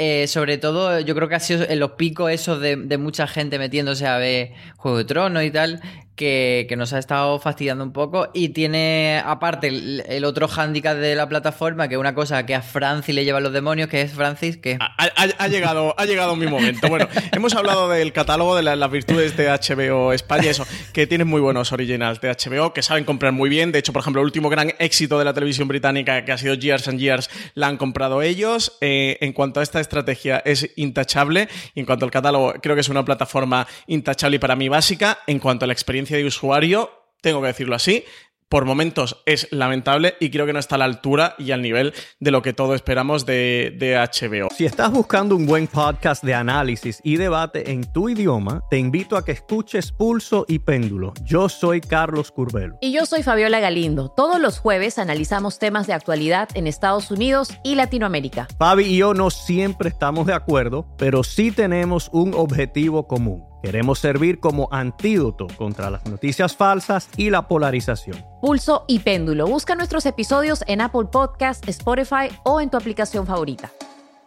Here's to the great American settlers, the millions of you who settled for unsatisfying jobs because they pay the bills. Of course, there is something else you could do if you got something to say. Start a podcast with Spreaker from iHeart and unleash your creative freedom. Maybe even earn enough money to one day tell your old boss, hey, I'm no settler, I'm an explorer. Spreaker.com. S P R E A K E R. Hustle on over today. Eh, que a día de hoy no permitan las descargas offline, no tengan perfiles, las listas estén pensadas para películas y cuando ves series tienes que marcar episodio por episodio y añadirlos a una lista que cómo te vas, que, te vas a meter episodio por episodio vas a estar esperando a que cuelguen el nuevo episodio porque además en HBO España normalmente o sobre todo lo que son eh, originales de HBO o con sus series originales van semana a semana, ¿qué vas a esperar? A que se estrene el episodio que ya lo puedes ver para añadirlo eh, a tu lista, a este watchlist, eh, tiene algunas cosas de estas que creo de verdad que a día de hoy mm, me parecen demenciales. O sea, eh, filming con dentro de su humildad de, ir trabajando poco a poco y levantar una plataforma que no son el gigante de, de HBO ni mucho menos, tienen las descargas. De verdad, que HBO España no tenga técnicamente las descargas, a mí me estalla la cabeza y me fastidia mucho como usuario porque en casa ninguno lo necesitamos, pero cada vez que vas a hacer un viaje, que te vas en un tren, que te vas, en un vuelo, te vas en un autobús, eh, quieres ir eh, para aprovechar viajes en el metro o te quieres ir a la playa con tu tablet a verte una serie, no puedes. Y a mí me hace siempre que se me acumulen series de HBO, que se me atrasen series de HBO y que me dé mucha impotencia esta plataforma. Y, lo de los perfiles es otra cosa de verdad. O sea, Movistar Plus acaba de añadirlo, que lo ha añadido muy tarde, pero es que ya Movistar Plus lo tiene. Incluso Movistar Plus, que también tuvo las descargas un tanto tarde, eh, ya llevan nueve meses o un año con las descargas de su contenido activadas. Lo de HBO para mí, de verdad, es incomprensible. Un 10 al catálogo, un 0 a la experiencia de usuario. Bueno, como Francia ya se ha cabreado por mí, me ahorro el disgusto, que a estas horas y lo que lo que hace no está nada mal. Álvaro, de todo el maravilloso catálogo que en eso coincidimos todos, que tiene HBO, especialmente de HBO de España, eh, ¿qué recomendamos? Dos cositas rápidas para que la gente que, que, todavía no conozca alguna de ellas pueda descubrirlas. Pues una compra de FX me voy a quedar con Pose, porque es una serie que es sobre la comunidad LGTB, pero que no es solo para la comunidad LGTB, es una serie muy bonita, muy luminosa, muy didáctica en, contarte los problemas y la identidad de, las personas. Y me parece que una serie que no se le da suficiente reconocimiento precisamente por ser como muy que, la gente la vea como de nicho, pero no, es una serie para todo el mundo. Y luego, eh, original, pues vamos a decir Big Little Lies, por ejemplo, que es la serie del momento que, que, bueno, no creo que haya que vendérsela ya a nadie porque todos lo conocen, pero bueno, quien no la haya visto, una serie que es divertida, pero es profunda, pero interesante y, muy, muy gratificante de ver. Yo, pasado mi, pasado mi cabreo con la experiencia de usuario como de HBO España, eh, una de las virtudes que tiene HBO España es que tiene alguna de las mejores series de la historia en su catálogo y voy a recomendar una de ellas, que es The Wire, que es una recomendación muy típica, pero que estoy seguro que muchos de los oyentes que nos están escuchando ahora no la han visto. Ahí tenéis cinco temporadas, diez episodios cada una, serie creada por David Simon, una de las mejores series de la historia, si no la mejor. Perfecta, para ahora que viene el veranito por delante, os la maratonéis. Sí que dosificarosla, Perfecta, ¿eh? Francis, es una serie de verano. es literalmente una serie de verano. A ver, yo soy muy intenso. para, mí, para mí esto es una serie de verano. Fresquita. o sea, para mí, pequeñas mentirosas, no, para mí una serie de verano ni euforia, para mí una serie de verano es The Wire. Eh, y podría recomendar muchísimas más, como voy a hacer un poco de trampa, CJ, como Hermanos de Sangre, como Roma, eh, como etcétera, etcétera. qué eh, cruz, qué cruz. Dicho eso, mi segunda recomendación es la serie creo que quitando Juego de Tronos de este 2019, que ha sido Chernobyl. Hemos hablado mil veces de ella en los podcasts de Freserie, así que no voy a comentar ya más de qué va, más allá de que tenéis que verla eh, y que está, la tenéis aquí disponible en HBO España. Y hace otra, vaya un poquito de trampa CJ, tenéis que ver El Pionero. La he recomendado antes, tenéis que ver El Pionero. Es una auténtica locura. Yo dos de mis series favoritas de todos los tiempos. Una que yo creo que al final, con, con tanto The Wire y tanto eh, Breaking Bad y tanto Mad Men en su momento, que yo creo que se ha perdido bastante en los últimos tiempos, se nos olvida lo grande que era por momentos Los Sopranos. Y Los Sopranos sigue siendo una verdadera maravilla y, de alguna forma, junto con Sexo en Nueva York, que siempre gusta también reivindicarla, eh, empezó esta pequeña revolución de los últimos 20 años de la serie de televisión y por algo es. De verdad que sigue manteniéndose 20 años después de su estreno, sencillamente maravillosa. Y otra, la nombraba antes la, la, la imagen de, de Justin Teros pegándole puñetero a la, a la pared de Leftovers, con una primera temporada más o menos complicada, es que a mí me gustó, pero que comprendo que pueda tirar atrás a la gente, pero desde luego las dos últimas son de lo mejor que he visto yo en los últimos 10 años en televisión, de cualquiera de esas dos, y hay 50 más, ¿eh? o sea, de verdad que en el catálogo de HBO y especialmente HBO de España podría recomendaros 50 o 60 series, y no me meto ni siquiera en la parte de animación, que también tiene un catálogo bastante, bastante interesante, tanto de películas como de, series de animación para la parte para críos, de verdad que está muy bien. Y CJ, eh, si yo recomiendo siempre que en HBO España no se puede descargar todavía el contenido en mitad de 2019 que vamos ya, mm, tengo que hacer, antes que nos despidamos para la siguiente plataforma, mis dos cosas que más repito, creo, eh, últimamente junto que en HBO España no se puede descargar, es que también está disponible eh, de Jan Pope, no os olvidéis que está en HBO España y que, llega la segunda parte de New Pope en otoño y que Watchmen CJ, que la tenemos ahí en otoño, que la tenemos cerquita, hay que ir preparando HBO España. HBO España, sería un bonito detalle por vuestra parte que cuando estrenéis Watchmen ya estén disponibles las descargas offline. Eran dos recomendaciones, no hagas trampas. ahora, le quitamos el resto que no era ninguna. Eh, de Rakuten, si queréis, me la descontáis. Agua en el infierno, Movistar Plus, que decidió resucitar Zombie y reconvertirlo en Movistar Plus Light. ¿Qué es como se llama esto? ¿De qué va esto, Álvaro? Pues es que ellos durante muchos, muchos, muchos años, los periodistas siempre le preguntábamos, bueno, ¿y cuándo vamos a tener zombie para que la gente lo pueda contratar sin tener que hacerse el teléfono, el internet y toda la pesca? Y ellos decían, no, no, nunca, nunca, nunca, nunca. Y de repente, de un día para otro, dijeron que sí, que sacaban este Movistar Lite, 8 euritos al mes. Yo creo que un poco por ver que, que, tenían que adaptarse a los tiempos y que la gente era este modelo más el que reclamaban que ese modelo tan faraónico de lo tienes que tener todo con nosotros. Entonces, eh, esta plataforma que se han inventado un poco lo mismo que ofrece el paquete fusión, pero pues un poco más recortadito. Entonces, lo que te ofrecen es el paquete series, no el de cine. Sí que tiene, eh, Movistar Lite tiene una parte de cine, pero digamos que serían como las películas de fondo de armario, no tienen eh, la parte de Movistar estrenos, que es siempre las películas más, pues eso, que, que acaban de salir del cine, etcétera. Entonces tiene una parte de películas, pero sobre todo su fuerte son las series de Movistar Series y Movistar Series Manía eh, tienen también los canales de entretenimiento que son cero y vamos, que es el canal de deporte, pero que no tiene el deporte en directo, tiene algunas cositas de deporte en directo, pero sobre todo son programas sobre deporte, o sea, programas de comentar fútbol, comentar tal. Entonces tiene estos dos canales que te añaden un poco más esa oferta de pues, entretenimiento, humor, documentales, etcétera. Y luego tienen también eh, Fox, TNT, AMC y Comedy Central entonces, los contenidos de estos canales a veces em, con catch lo que decimos, que son como los últimos episodios de la última semana y otras veces tienen temporadas completas. Entonces, eso es lo complicado a la hora de, de como usuario de saber qué puedo ver de estos canales, porque por ejemplo The Walking Dead sí que la tiene todas las temporadas, pero Fear the Walking Dead tiene la última temporada. Entonces con algunas series sí que las va a tener completas, con otras no. Las que sí va a tener siempre son las de Movistar Series, tanto las originales españolas como las que adquiere Movistar, Movistar Series y Movistar Serie Manía. Sí, yo aquí eh, he estado tentado, lo que pasa es que iba corto de tiempo, de poner el audio que tengo grabado de Gil Pérez en la presentación del rodaje de La Peste en Sevilla diciendo las series originales de Movistar solo se consumirán en Movistar y solo estarán disponibles para los clientes de Movistar y esto jamás cambiará, esto siempre será así. Los originales de Movistar Plus solo se podrán consumir en Movistar Plus. Y no nos engañaba, Movistar Plus Live. Movistar Plus Live, no, no nos engañó. Eh, sigue estando Movistar, pero ya no nos obligan al, a tener el paquete de fusión. Eh, aquí a mí me resulta interesante Movistar Plus Lite el precio. Esta barrera eh, inicial de 8 euros al mes que se han marcado la mayoría de las plataformas. Netflix, que ahora lo comentaremos, se puede contratar desde 8 euros. Es verdad que solo con una reproducción y la calidad que te da no es Full HD, pero por 8 euros ya puedes tener contratado Netflix. Y es el precio que ha marcado Movistar Plus Lite cuando ha salido, es el precio que se marcó HBO España cuando salió, es el precio que también tiene Filming, aunque su estrategia, como hemos comentado, no sean eh, tanto un servicio bajo demanda de series como si pueden ser más estos, sino más enfocado al cine, también con series de televisión.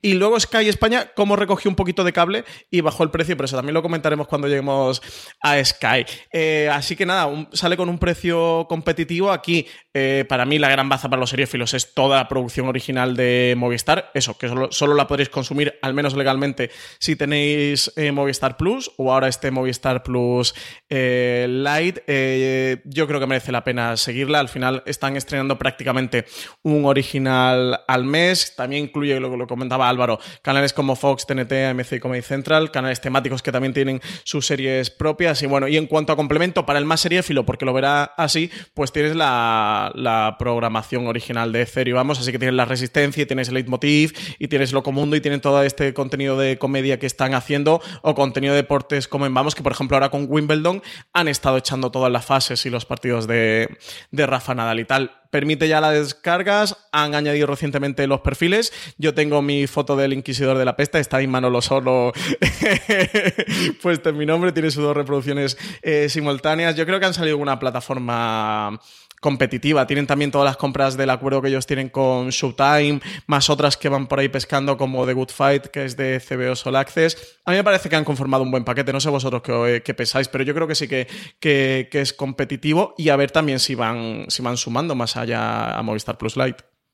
A mí me sorprendió, pero no tanto como me sorprendió en su momento que Netflix integrase dentro de Movistar Plus. Eso eh, vaya por delante. Yo creo que tiene mucho eh, razón de ser el peso que ha tenido cero y en cierto punto vamos, ¿no? Yo creo que vamos, sí, evidentemente el fútbol no lo vas a meter aquí dentro, pero tienes el básquet, especialmente la NBA, que está pues cada vez más, interesante y que la gente ya se ha acostumbrado a verlo a esas horas y que ya es un fenómeno global, ahora que estamos además con toda la época de fichajes. Tienes toda la parte del tenis que yo contaba Francis, o a mí, por ejemplo, me gusta el golf, tiene todos los medios, absolutamente todos, y los puedes ver todos, y, y también los torneos que hay aquí. Y yo creo que la gran baza, desde luego, toda la parte de comedia que les ha funcionado, que ellos no esperaban, especialmente con Broncando con la Resistencia y todo lo que viene alrededor, ¿no? De hecho, si veis la publicidad que ellos hacen de muy big, la cara que sale en la I es solamente Broncano. O sea, la B y la G está conformada por imágenes general, pero es que Broncano sale en la B y sale en la G, en la I, el solo. O sea, si vais a la página ahora de, de Plus Light, es, lo que es. Bueno, pues, pues cuando tienes a alguien que te, ellos espera que te arrastres dos suscriptores y que no se van a suscribir de otra forma, pues esto es lo que ocurre, ¿no? Yo creo que eso es lo que le da sentido a tener un Movistar Plus Light. Por lo demás, pues como lo Acerca un tipo de series que hasta ahora era complicada tenerlas fuera de fusión y que yo creo que son imprescindibles, como la de producción propia de, de, ellos y especialmente alguna cosita de Showtime, que es cierto que Showtime ni de lejos es, HBO, pero que tiene alguna cosa interesante y gracias a ese acuerdo conjunto que tienen les atraen, ¿no? Y, a nivel tecnológico la verdad es que no está mal desarrollada. No es la, mejor del mundo, pero es que venimos de HBO y comentarlo, así que todo lo que lo comentamos va a Yo creo que Movistar Plus podemos decir que es funcional, ¿no? Eh, tiene este. Que, a mí me saca bastante de las casillas de ponerte un anuncio o anuncio de publicidad cada vez que vas a, reproducir un contenido. Solo me que es cuando me reproduce el anuncio, pero después no me reproduce el contenido. Sí, esa es mucho Estoy dispuesto a aceptar el anuncio, pero que me salga el anuncio. Y entonces me salga la señal de es que no has cerrado es tu que no tira. sitio y no puedes hacerlo. Vuelve a cargarlo, salte para atrás y trágate otra vez el anuncio. Sí, es, ese es el único momento de verdad yo me cabreo. Esos cabreos son importantes. Lo que pasa es que, bueno, después si, si viene de Madrid detrás se pasa, pero ese cabreo suele ser importante. Yo hablando de, Movistar sí que diría que me falta en los últimos tiempos, sobre todo desde que entraron Netflix HBO en España y Movistar fue perdiendo acuerdos con esto, sobre todo eh, recordemos, en la época de Canal Plus eh, tenía un acuerdo con HBO y todo lo que hacía HBO lo tenía Canal Plus. Entonces, a mí sí que me parece que las últimas dos, tres temporadas Movistar ha perdido mucho en cuanto a compras de serie extranjera.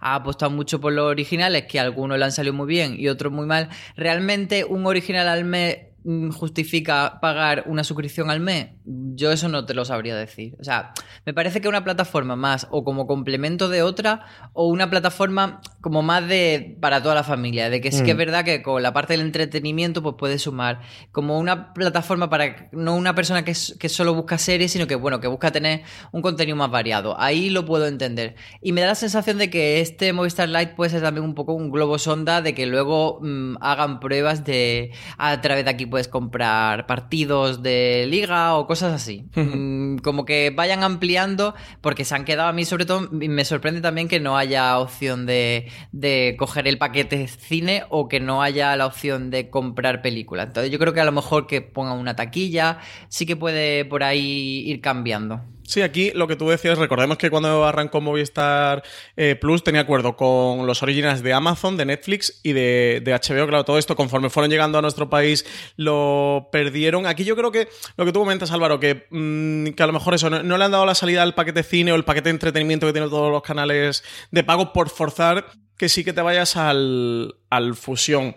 La gran baza que juegan son los son sus series originales, programas de entretenimiento y deportes, porque tiene un catálogo de cine, pero no es demasiado extenso. También tiene documentales, que sí que está siendo una de las apuestas una de las apuestas fuertes de Movistar Plus, quizás en los dos últimos años. Precisamente ayer estuve trasteando el tema de documentales de Movistar Plus y tiene auténticas joyas. Algunas de ellas de cosas seriéfilas que CJ mm, comentaremos en streaming. Eh, próximamente quería comentártelas para ver si vemos alguna cosita ahora que viene el streaming de, verano, de agosto, con, con Mar Anthony abriéndonos la puerta. Em, y a ver qué tal. Yo estoy con Álvaro, quizás eso se quede un poquito por ahí. A ver qué tal, cómo, cómo siguen tirando los, los, originales y la producción propia. Dos recomendaciones de Movistar Plus Lite y seguimos adelante, Álvaro. Eh, extranjera, The Good Fight, sobre los motivos ya lo hemos hablado muchas veces, así que vamos a seguir adelante rapidito. Y el mejor original para mí, mira lo que has hecho. Pues yo, como ya he recomendado de Good Fight, Álvaro, que la tenía entre mis recomendaciones, eh, me quedaría con Arde Madrid, que CJ la vas a comentar tú también, estoy seguro, así que te la dejo para ti. Y me quedaría también con Crematorio, con, esa serie que heredó Movistar Plus de, Canal Plus, que es un imprescindible adaptación de la novela de Chirves, eh, creada por los Sánchez Cabezudo, que, tenéis que acercar a verla. Yo creo que esta sí que es perfecta para maratonear ahora en verano, porque en un fin de semana os la cargáis. Arde Madrid es una de mis series favoritas de, los últimos tiempos, estuvo en mi top 3 del año pasado y evidentemente tenía que comentar The Good Fight, pero como ha dicho Álvaro, una que están estrenando ahora mismo, que es eh, City Hill, que es una serie, sí, está muy clásica de policías y de malos y de oscuros y de, y de corrupción policíaca en, en, Boston, pero que hacía tiempo que no sabía ninguna de estas y con el nivel de producción que tiene ella, y si os gusta ese tipo de, de, series, como os digo, policíacas y de, de la negritud, de que todo el mundo tiene algo que esconder y todo el mundo tiene un pasado y todo el mundo es corrupto y estas cosas, de verdad que está bastante bien y, viene de ese acuerdo que comentábamos previamente que tienen con, con Showtime. Si antes hablábamos de cómo Plus Light, al final quiere ser un poquito de todo, ¿qué vamos a decir de Netflix? Que yo creo que es, bueno, la que todo el mundo conoce ya, pero algo tenemos que hablar de ella también. Sí, es la más popular, yo creo. Y fíjate que tú decías antes sobre, sobre la gente que se, que se queda en las plataformas o se da de baja y que realmente sí que hay mucha gente que de un mes para otro se cancela las suscripciones. Yo creo que aquí Netflix sale ganando por el hecho de que como puedes compartir eh, la, tu, tu, cuenta con hasta tres personas más, que sean cuatro cuentas, yo creo que eso eh, complica mucho las cosas a la hora de darte de baja. Porque si HBO o Movistar Lite los tienes como una cosa que es solo para tu casa, eh, con Netflix me da la sensación de que hay mucho consumo de, de cuatro amigos que viven en casas distintas, incluso mucho pasa con gente joven. Entonces yo creo que eso ha fomentado que, que sea muy difícil darte de baja, porque tú puedes querer darte de baja, pero tus tres amigos te dicen, oye, que tengo una serie a media.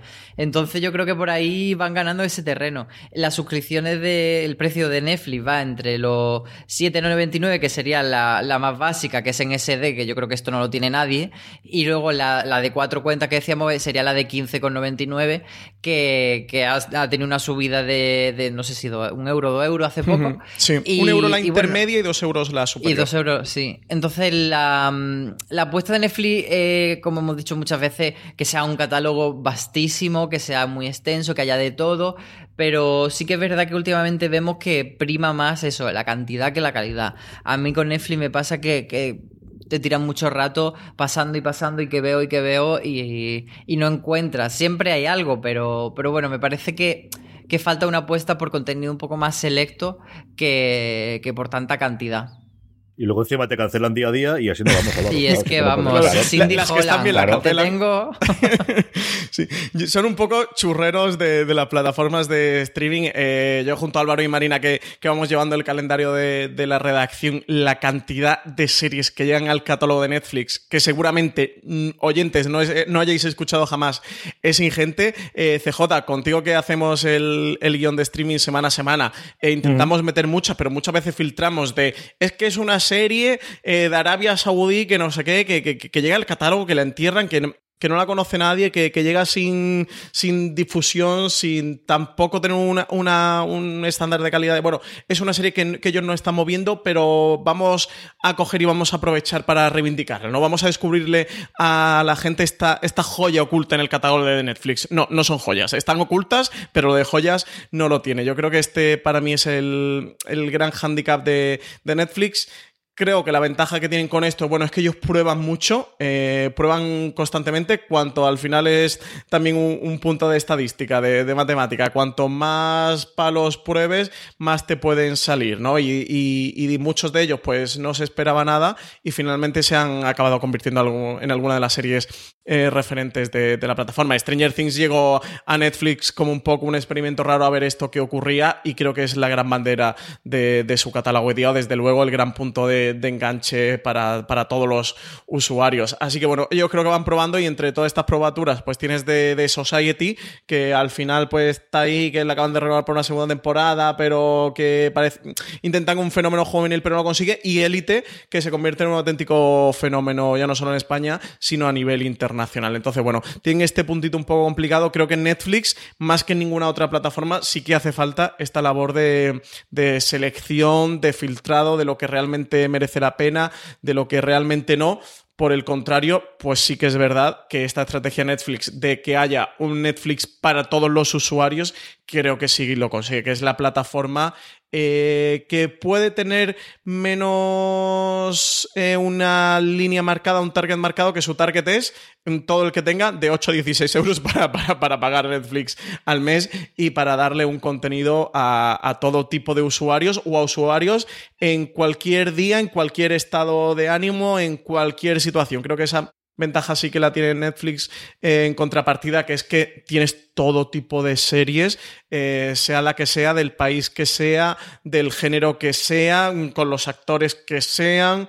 Eh, bueno, pues sí, pues sería una virtud del detrimento es eso, que, que, hay que filtrar, que hay que seleccionar mucho y que hay que escuchar y hay que leer mucho fuera de series para saber lo que merece la pena y para saber lo que no merece la pena acercarse.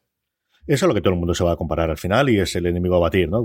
Cuando en la época, pues los primeros 2010 todo el mundo quería es el, el, que iba a acabar con el iPhone o el teléfono nuevo, el nuevo que iba a ser el iPhone killer que decían los americanos, ahora todo el mundo quiere una plataforma que, que, acabe con Netflix.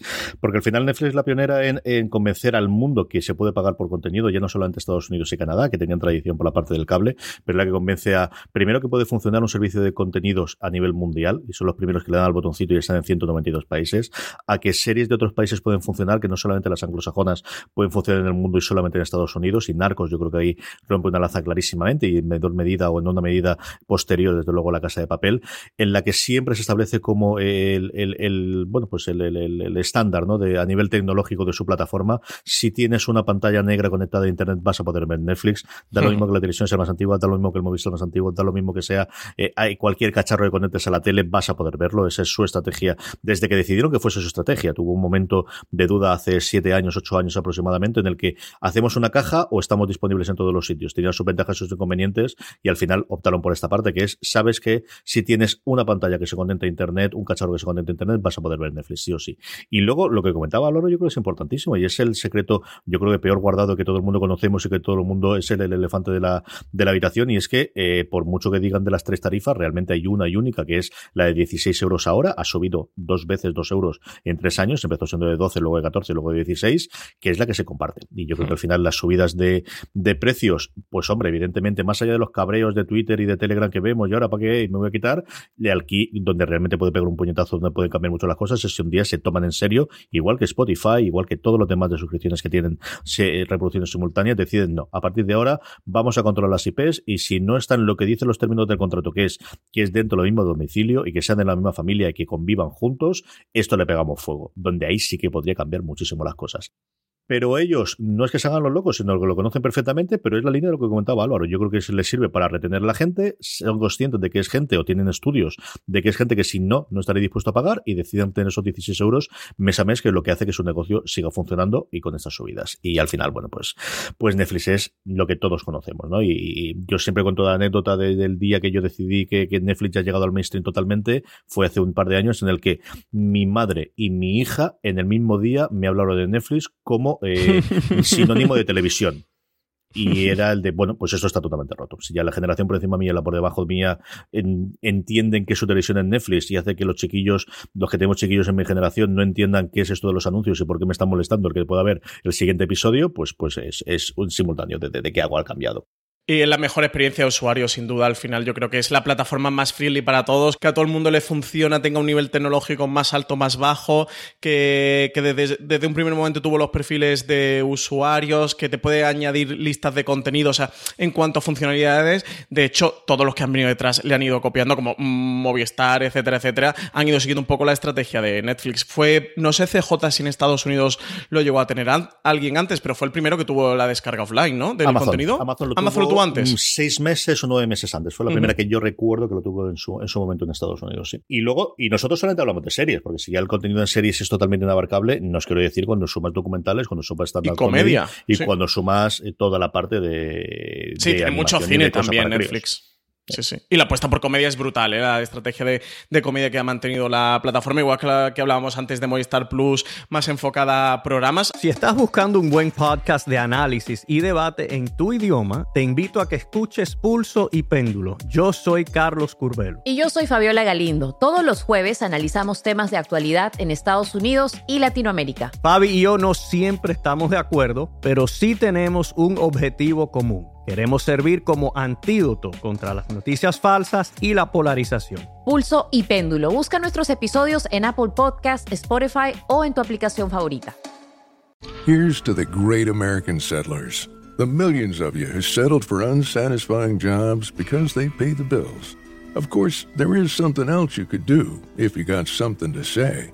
Start a podcast with Spreaker from iHeart and unleash your creative freedom. Maybe even earn enough money to one day tell your old boss, hey, I'm no settler, I'm an explorer.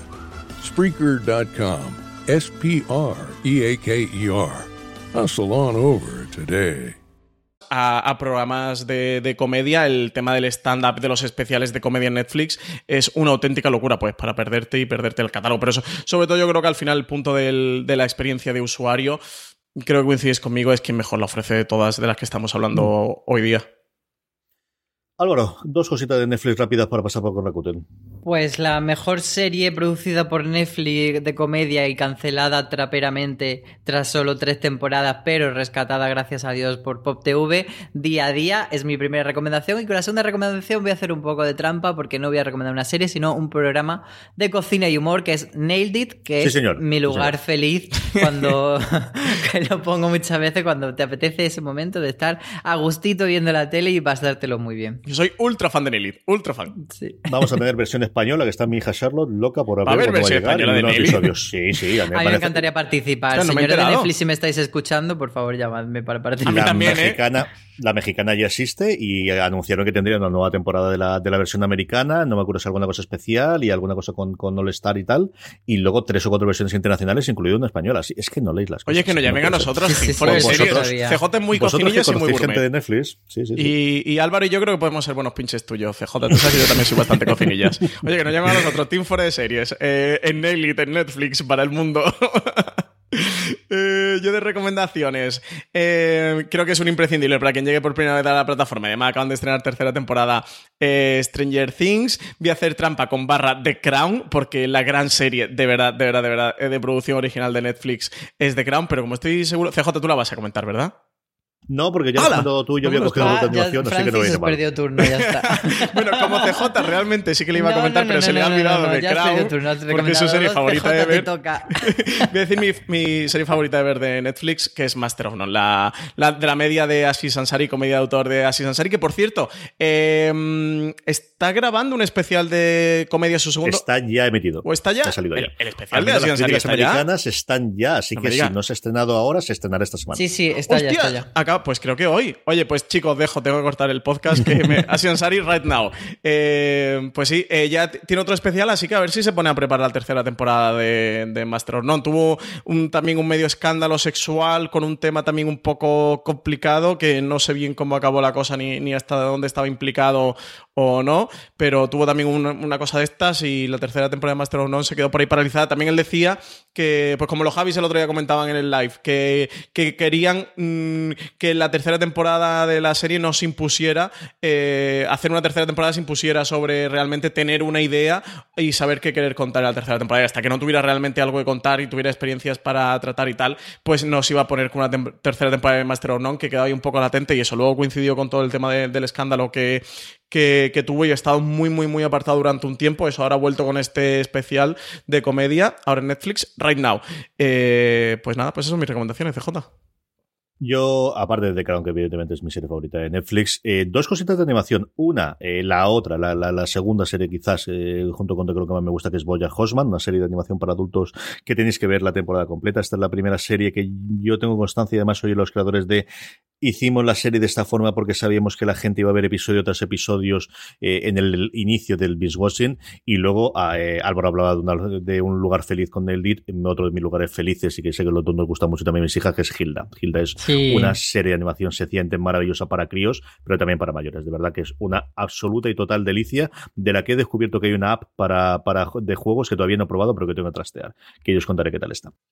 Vamos con Rakuten. Cuéntame de qué va esto y qué, es lo que nos ofrece a los los Rakuten TV a día de hoy, Álvaro. Pues Rakuten TV, que llegó a España como Wacky y ahora es Rakuten TV, es una marca paraguay que tiene dos cosas. Por un lado tiene lo que ellos llaman taquilla, que sin ser usuario tú puedes alquilar películas, y luego tiene la suscripción mensual de contenidos, que eso ya sí que se llama Rakuten Wacky. Entonces tiene estas dos opciones y, y una plataforma que es la de las típicas que dice, ¿y esto quién lo tiene? bueno, pues esto, aparte de poderlo coger independientemente, eh, te lo ofrecen con Orange. Entonces yo creo que mucha gente eh, quizás lo tenga por ahí. Eh, Rakuten TV es una plataforma bastante generalista, pero sí que es verdad que el acuerdo principal de compra de contenidos que tienen es con el canal Freeform, entonces eso sí que le da un poco de carácter o un poco de, de, línea editorial. Entonces tiene muchas series eh, juveniles, muchas series así, comedia y tal. Entonces yo creo que es una plataforma un poco para alguien que no es especialmente seriéfilo y que quiere ver pues, cuatro cosillas de vez en cuando y, poco más. Y comprar alguna película y eso. Entonces, es una plataforma que a mí no me parece especialmente interesante, pero bueno, que está ahí y que tiene alguna cosilla de catálogo que merece la pena. Yo de todas las que estamos hoy analizando, eh, que están disponibles en España, para mí, a nivel de, series de televisión, a nivel de filo, es la que se me queda más coja. He sumado los contenidos que ofrecen de series y son 31, 31, y de ellos eh, tienen algunos como Kevin from Work, mm, Twisted, La vida secreta de un adolescente o Alone Together, cambiadas al nacer. Bueno, series como que son poco relevantes. De hecho, eh, mm, yo en recomendación me voy a quedar con una CJ y poco más. Creo que que es una plataforma que funciona mucho más como taquilla de, cine, que en algún momento intentó hace un par de años, tres, meterse en esto de las series, entre medias estuvo el acuerdo de Freeform, pero yo creo que luego ha salido y que lo que va entrando en su catálogo es pues la parte esta del acuerdo de Freeform con el que metieron, de hecho, quitando el acuerdo de Freeform, eh, tienen mm, literalmente cuatro o cinco series más eh, y punto, que son también precisamente de, de ABC. Recordemos que Freeform y ABC forman del, mismo conglomerado que ahora es de Disney. Eh, y es que no tienen mucho más. Es que no tienen mucho más. Lo habéis dicho todos. Yo, y además, ellos son conscientes, es así. Yo también hablé con ellos en el mobile cuando estuve en Barcelona y dijeron, no, no, nos apuestas por la parte de cine y especialmente por la parte de alquiler de segunda ventana y, eso parece que es lo que les funciona. Supongo que de esa integración que comentaba Noranche en Álvaro, así que no hay mucho más que comentar de, de Rakuten TV, como mucho, pues eso, de, a la gente que tenga ya el servicio y que pueda acercarse a él, pues lo tenga especialmente yo creo por la película algo del catálogo que podemos recomendar, Álvaro. Pues mira, yo voy a tirar por dos series que tienen bastante en común y es que son dos comedias de amigos y que empiezan eh, bien, pero que con el tiempo van cogiendo mucho más el tono y se van haciendo muchísimo más divertidas hasta ser dos comedias realmente brillantes que son Happy Endings y Cougar Town.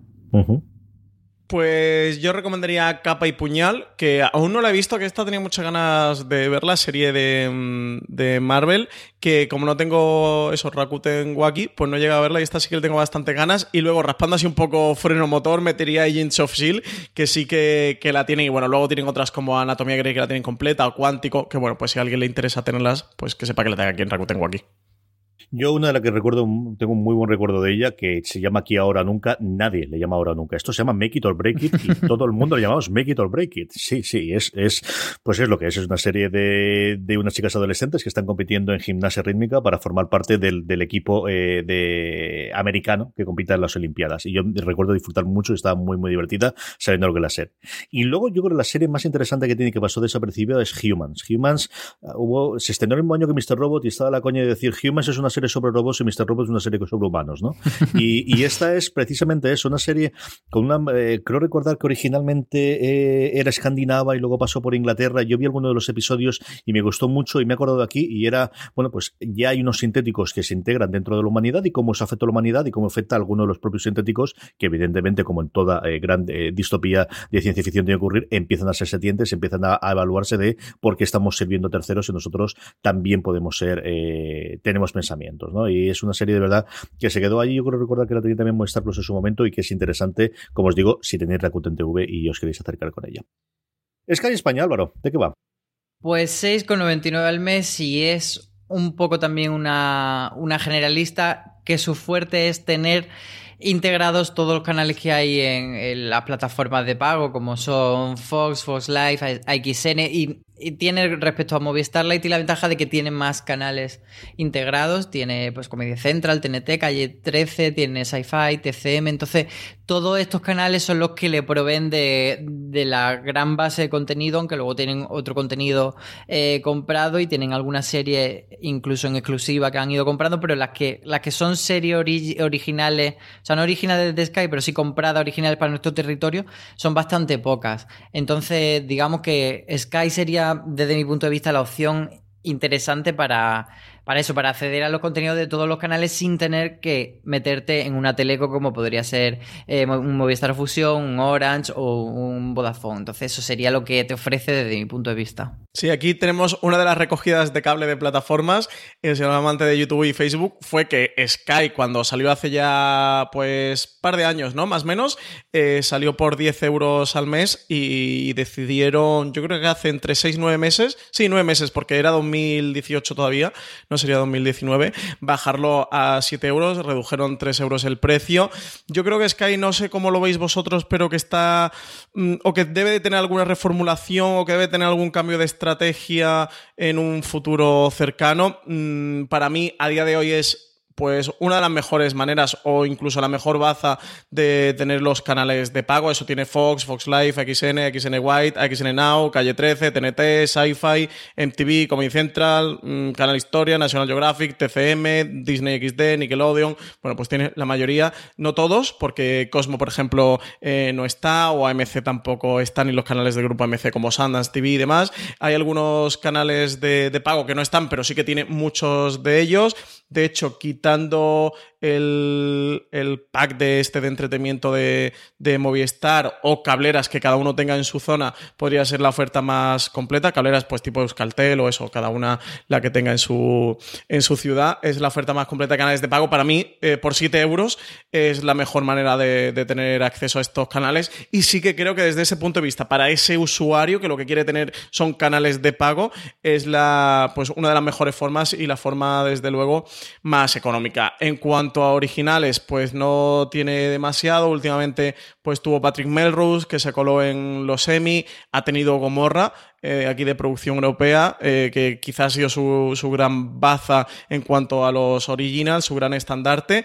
Y van a tener para, no sé si Fall Season, esperamos por Fall Season, eh, la serie de Catalina la Grande, que es coproducción junto a HBO, protagonizada por Helen Mirren, de este acuerdo de coproducción que tenían HBO Sky de 250 millones de dólares, que ya dio lugar a Chernobyl, que aquí en España se la quedó HBO España, pero este Catalina la Grande sí que va a caer en Sky. Muchos más originals que que, están preparando, que desde luego tendrán que, ir engordando este contenido, pero eso, sin duda yo creo que la gran baza que tienen más que los originals, al menos de momento, eh, que eso, tienen Discovery of Witches y, y, algunas cositas más, sería pues tener acceso a canales de pago por 7 euros, que sí que creo que es un precio bastante competitivo.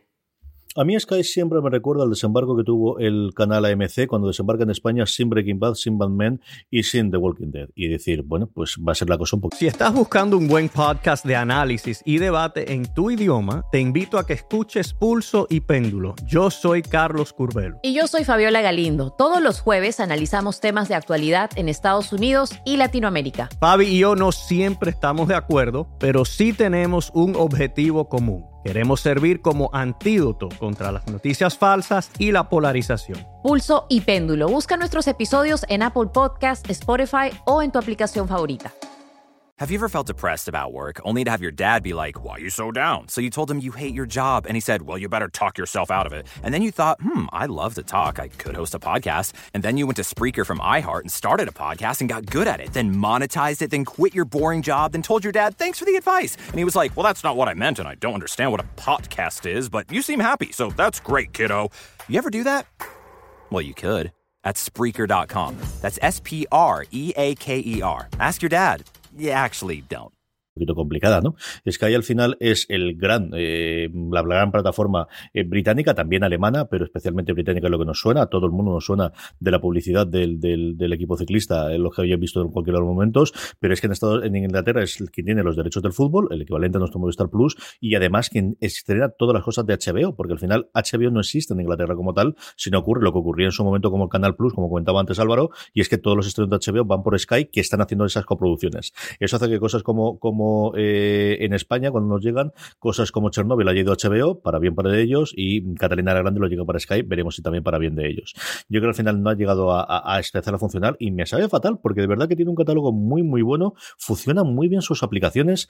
Yo, eh, por defecto, cuando te quería ver alguna serie de alguno de los canales, utilizaba la de Sky en vez de la de Movistar Plus. Movistar Plus tiene la manía de que cuando es un estreno de, yo no sé si porque los canales no le dan los, los episodios o qué, pero es como si hiciese una grabación directa de la emisión del episodio en Canal Plus, mientras que en Sky lo tenían, solían tener los subtítulos, que yo soy muy maniático, yo hasta las series españolas las veo con subtítulos en español, eh, las tenían de todas las series, cosa que Movistar Plus no lo tenían, y la aplicación funciona más que razonablemente bien, tanto en tableta como en móvil, como en, la app de televisión, como en la app del, Apple TV, que es donde yo la veo. De verdad que está muy bien, pero no encontró su lugar, yo creo, no encontró su eso, la, bajada de precios significativa, tú no bajas el precio si la cosa está funcionando bien. Yo no sé si ellos esperaban que el, el arrancón que podría tener dentro de la colonia británica en España el, nombre de Sky como tal, y a ver qué ocurre con ellos de cara a un año o dos años. Yo creo que al final se tomó una decisión en, en, Gran Bretaña, pues mirando lo que todo el mundo viene cuando, cuando viene a España, que es mucho españolito todavía y con muy poquita penetración, mucha penetración de, del, del, cable o de la fibra o de la posibilidad de tener internet de alta velocidad y muy poquita gente que está pagando por contenido. Y cuando tú estás en la City haciendo los números, pues eso te sale de aquí donde hay que invertir. Y yo creo que esa fue la decisión de entrar aquí en Sky España. De todo el catálogo que tiene Álvaro, ¿qué te, qué te apetece o qué podemos recomendar a la gente que se acerque a ver dentro de Sky? Pues yo te confieso que de las que han traído propias no he visto ninguna porque no me han llamado especialmente, así que voy a hacer semi-trampa y recomendar dos series de los canales que forman parte de la oferta de España. Una va a ser Walking Dead porque está en muy buen momento y es momento de recuperarla y la otra de Cartoon Network, Steven Universe. Qué grandes, qué grandes. Sí, sí. Aquí, eh, cuando hablábamos antes que una de las, o la gran baza de Sky es tener tantos canales de pago disponibles por este, por un precio reducido, claro, lo bueno es que también tienen sus series bajo demanda, que las series de Sci-Fi, de XN o de TNT las tienes bajo demanda en la plataforma, por lo cual, en ese sentido, o por ahí sí que tienes un catálogo grande de series. Yo mis dos recomendaciones sí que las he enfocado por los original, que son series que exclusivamente se pueden consumir en Sky, porque eso, las de TNT, XN o Sci-Fi, tenéis en Movistar o en Vodafone o en, otros sitios disponible. Así que me quedaría con Patrick Melrose, miniserie eh, protagonizada por Benedict Cumberbatch, que si amáis a Cumberbatch, yo creo que, esta serie os va a gustar sobre un tipo con muchas adicciones, muchos problemas y una vida un tanto turbulenta, porque está basada en, las biografías del propio personaje. Y la otra, eso la comentaba antes, Gomorra, la, serie sobre la mafia eh, del sur de Italia, que, sí, que, al final ha sido siempre como el gran estandarte que ha manejado Sky dentro de su propia producción original. Yo coincido también con Gomorra que al final de todo lo más conocido que tenga y, y, que haya funcionado aquí. Y yo recomiendo encarecidamente, me alegró muchísimo que esta estuviese en su catálogo, Los Últimas Panteras. The Last Panthers fue una serie que funcionó muy bien, especialmente en Estados Unidos cuando se estrenó en torno al 2015, 2016, recuerdo de cabeza. Era una cafrada de serie de ladrones de, del este, una serie de acción maravillosa. Y si no la habéis visto en su momento, no la visto y si no la habéis descubierto, vale mucho la pena. Y luego, pues si no queréis repetir con Gomorra y otra cosa distinta, es El Milagro, de la cual Juan Galón dice que le encanta, pero menos el último episodio, pero es una serie distinta, una serie también eh, en el tono Years and Years de, de, qué puede ocurrir en un futurible en España, junto con esa parte de repente una virgen que, que sangra, el milagro, lo poquito que vi yo, a mí me gustó bastante, bastante sobre la serie. Y terminamos con Star Play, Álvaro. Pues StarPlay es una plataforma eh, también muy nueva, pequeñita, que mmm, llegó a España eh, de la mano de, de, telecomunicadoras como Orange y Vodafone, pero que luego sí que se ha podido coger si no eres eh, usuario de esta empresa a través de Apple TV. Entonces ahí se están haciendo unos huequitos, no sabemos si al final cuajará o no su propuesta y sería más que una plataforma para tenerla como única plataforma, pues una plataforma complementaria en la que tiene parte de catálogo, sobre todo tiene mucho por supuesto, de, del canal Stars americano. Y tiene también, pues, algunas compras que han ido haciendo de Hulu o de otras. de otras. Eh, de otros proveedores internacionales. Entonces, bueno, pues ahí tiene alguna cosita, pero por ahora, pues eso, está ahí empezando, dando sus primeros pasitos. No son malos pasos porque no está haciendo malas compras.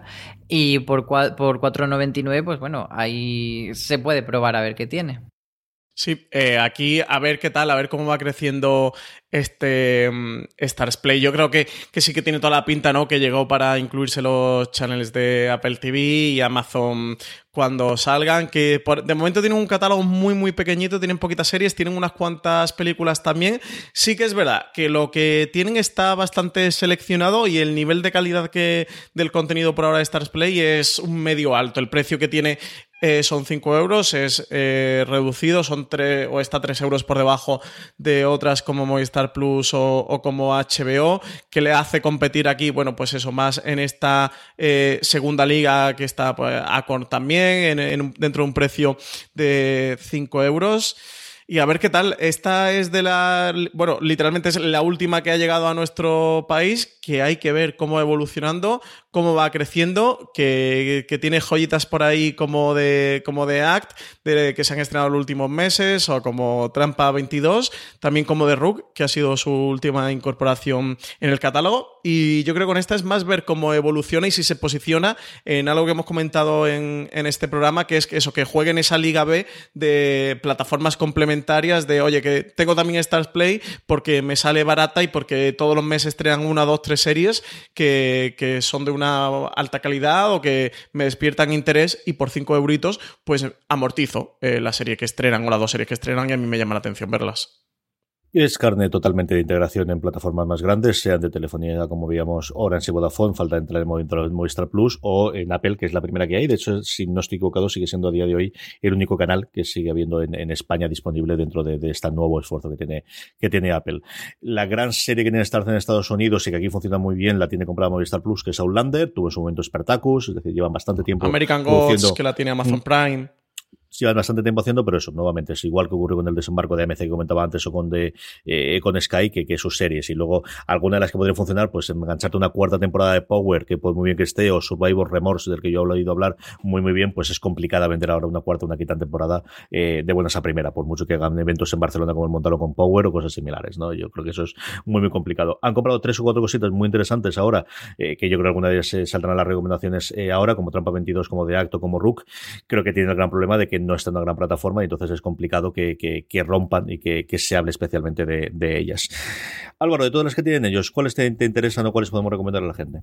Pues mmm, eh, una que ya ha salido la conversación que es The Act, esa serie de Patricia Arquette diciendo esto, ya la tenéis que ver, no hace falta más, pero bueno, que es una serie muy buena. Y The Girlfriend Experience, que es una serie sobre prostitución de lujo que de hace unos añillos que a mí me gustó bastante. Y una no recomendación es no veáis una que se llama Magic City, una propuesta que hizo AMC hace varios años, que intentaba ser Mad Men y era un truño enorme. Ay, señor, qué desastre. Con. Lo diré con. Joder, con Negan, con. No me sale ahora el nombre del actor. Con Jeffrey Dean Morgan, no Con sé, no me acuerdo sí, yo. con Jeffrey Dean Morgan de protagonista. Todo, Sí, sí, sí. Sí, sí, sí. borrar todo Jeffrey Dean Morgan en aquellos, mala, en aquellos años. mala horrorosa. Yo me cargué, creo que no en la primera temporada, pero 4 o 5 sí. Ese, dije, madre mía. Menudo chasco nos pegamos este con aquello. Sí, porque me venía a hacer algo aquí en la anatomía de Grey, venía a hacer de padre de, de, de los. en- señor, me saldrá en. en, en Estamos todos de rabillos de pasas En hoy, ¿eh? Sobrenatural. Sí, el Supernatural. Eso es, el Supernatural. Supernatural. Es que lo que tiene hacer el programa de una hora y media, tío. Oye, los programas que una hora, no me haces caso. Y, con estos calores, yo no sé vosotros, pero yo estoy sudando mm, Yo que, parezco que acabo de salir de, de la película de Spider-Man Far From Home. Como estoy, madre Cuéntame las dos, las dos recomendaciones tuyas, Francis, y vamos liquidando esto. Pues una de ellas es The Girlfriend Experience, que ya la ha comentado Álvaro, es su adaptación de una película de Steven Soderbergh. Eh, tiene dos temporadas. Esta es una joyita, tiene una dirección mm, absolutamente eh, maravillosa. Bueno, eso. Steven Soderbergh es el creador y es quien está detrás de, la serie como director.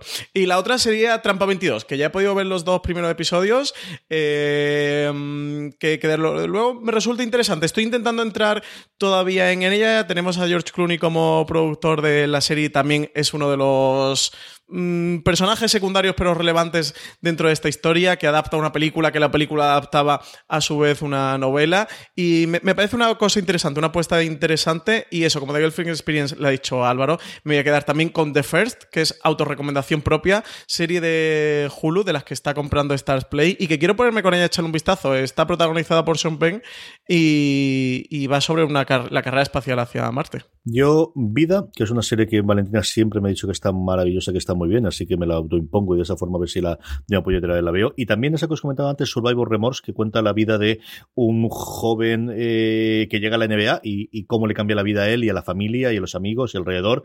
Eh, no tiene tanto la parte del, deporte, sino cómo es la vida de una superestrella y de alguien que de repente se hace multimillonario de la noche a la mañana y cómo puede llevarse eh, eso adelante viniendo de, de un barrio humilde. Y es una serie de la que he oído hablar a varios críticos americanos y que siempre he tenido el radar y que hasta ahora no había llegado aquí y la tengo también pendiente de ver dentro de Star Play. Y parece mentira, pero hemos terminado el repaso, madre mía de mi alma, y, y, y esperar que lleguen los demás. El próximo serán dos horas y media. Y esto es, va, una puñetera locura. Que no falte. Además, de verdad, eh, recomendaros encarecidamente el artículo que Álvaro Nieva ha hecho comentando un poquito y con todos los detalles técnicos, cuántas reproducciones simultáneas, que alguna vez hemos comentado o no, si permite descargas o no. Toda esa parte técnica la tenéis toda analizada en el artículo de Álvaro, que lo tendréis en foreseries.com, igual que en las notas del programa, donde también aparecerá. Álvaro, un abrazo muy, muy fuerte y hasta el próximo programa. Un beso muy veraniego además. Ay, señor, un beso muy fuerte, Álvaro. Eh, Arrabal, hasta el próximo programa. Pues hasta el siguiente, CJ. Y a todos vosotros, besos, abrazos y como siempre, recordad, tened muchísimo cuidado ahí fuera.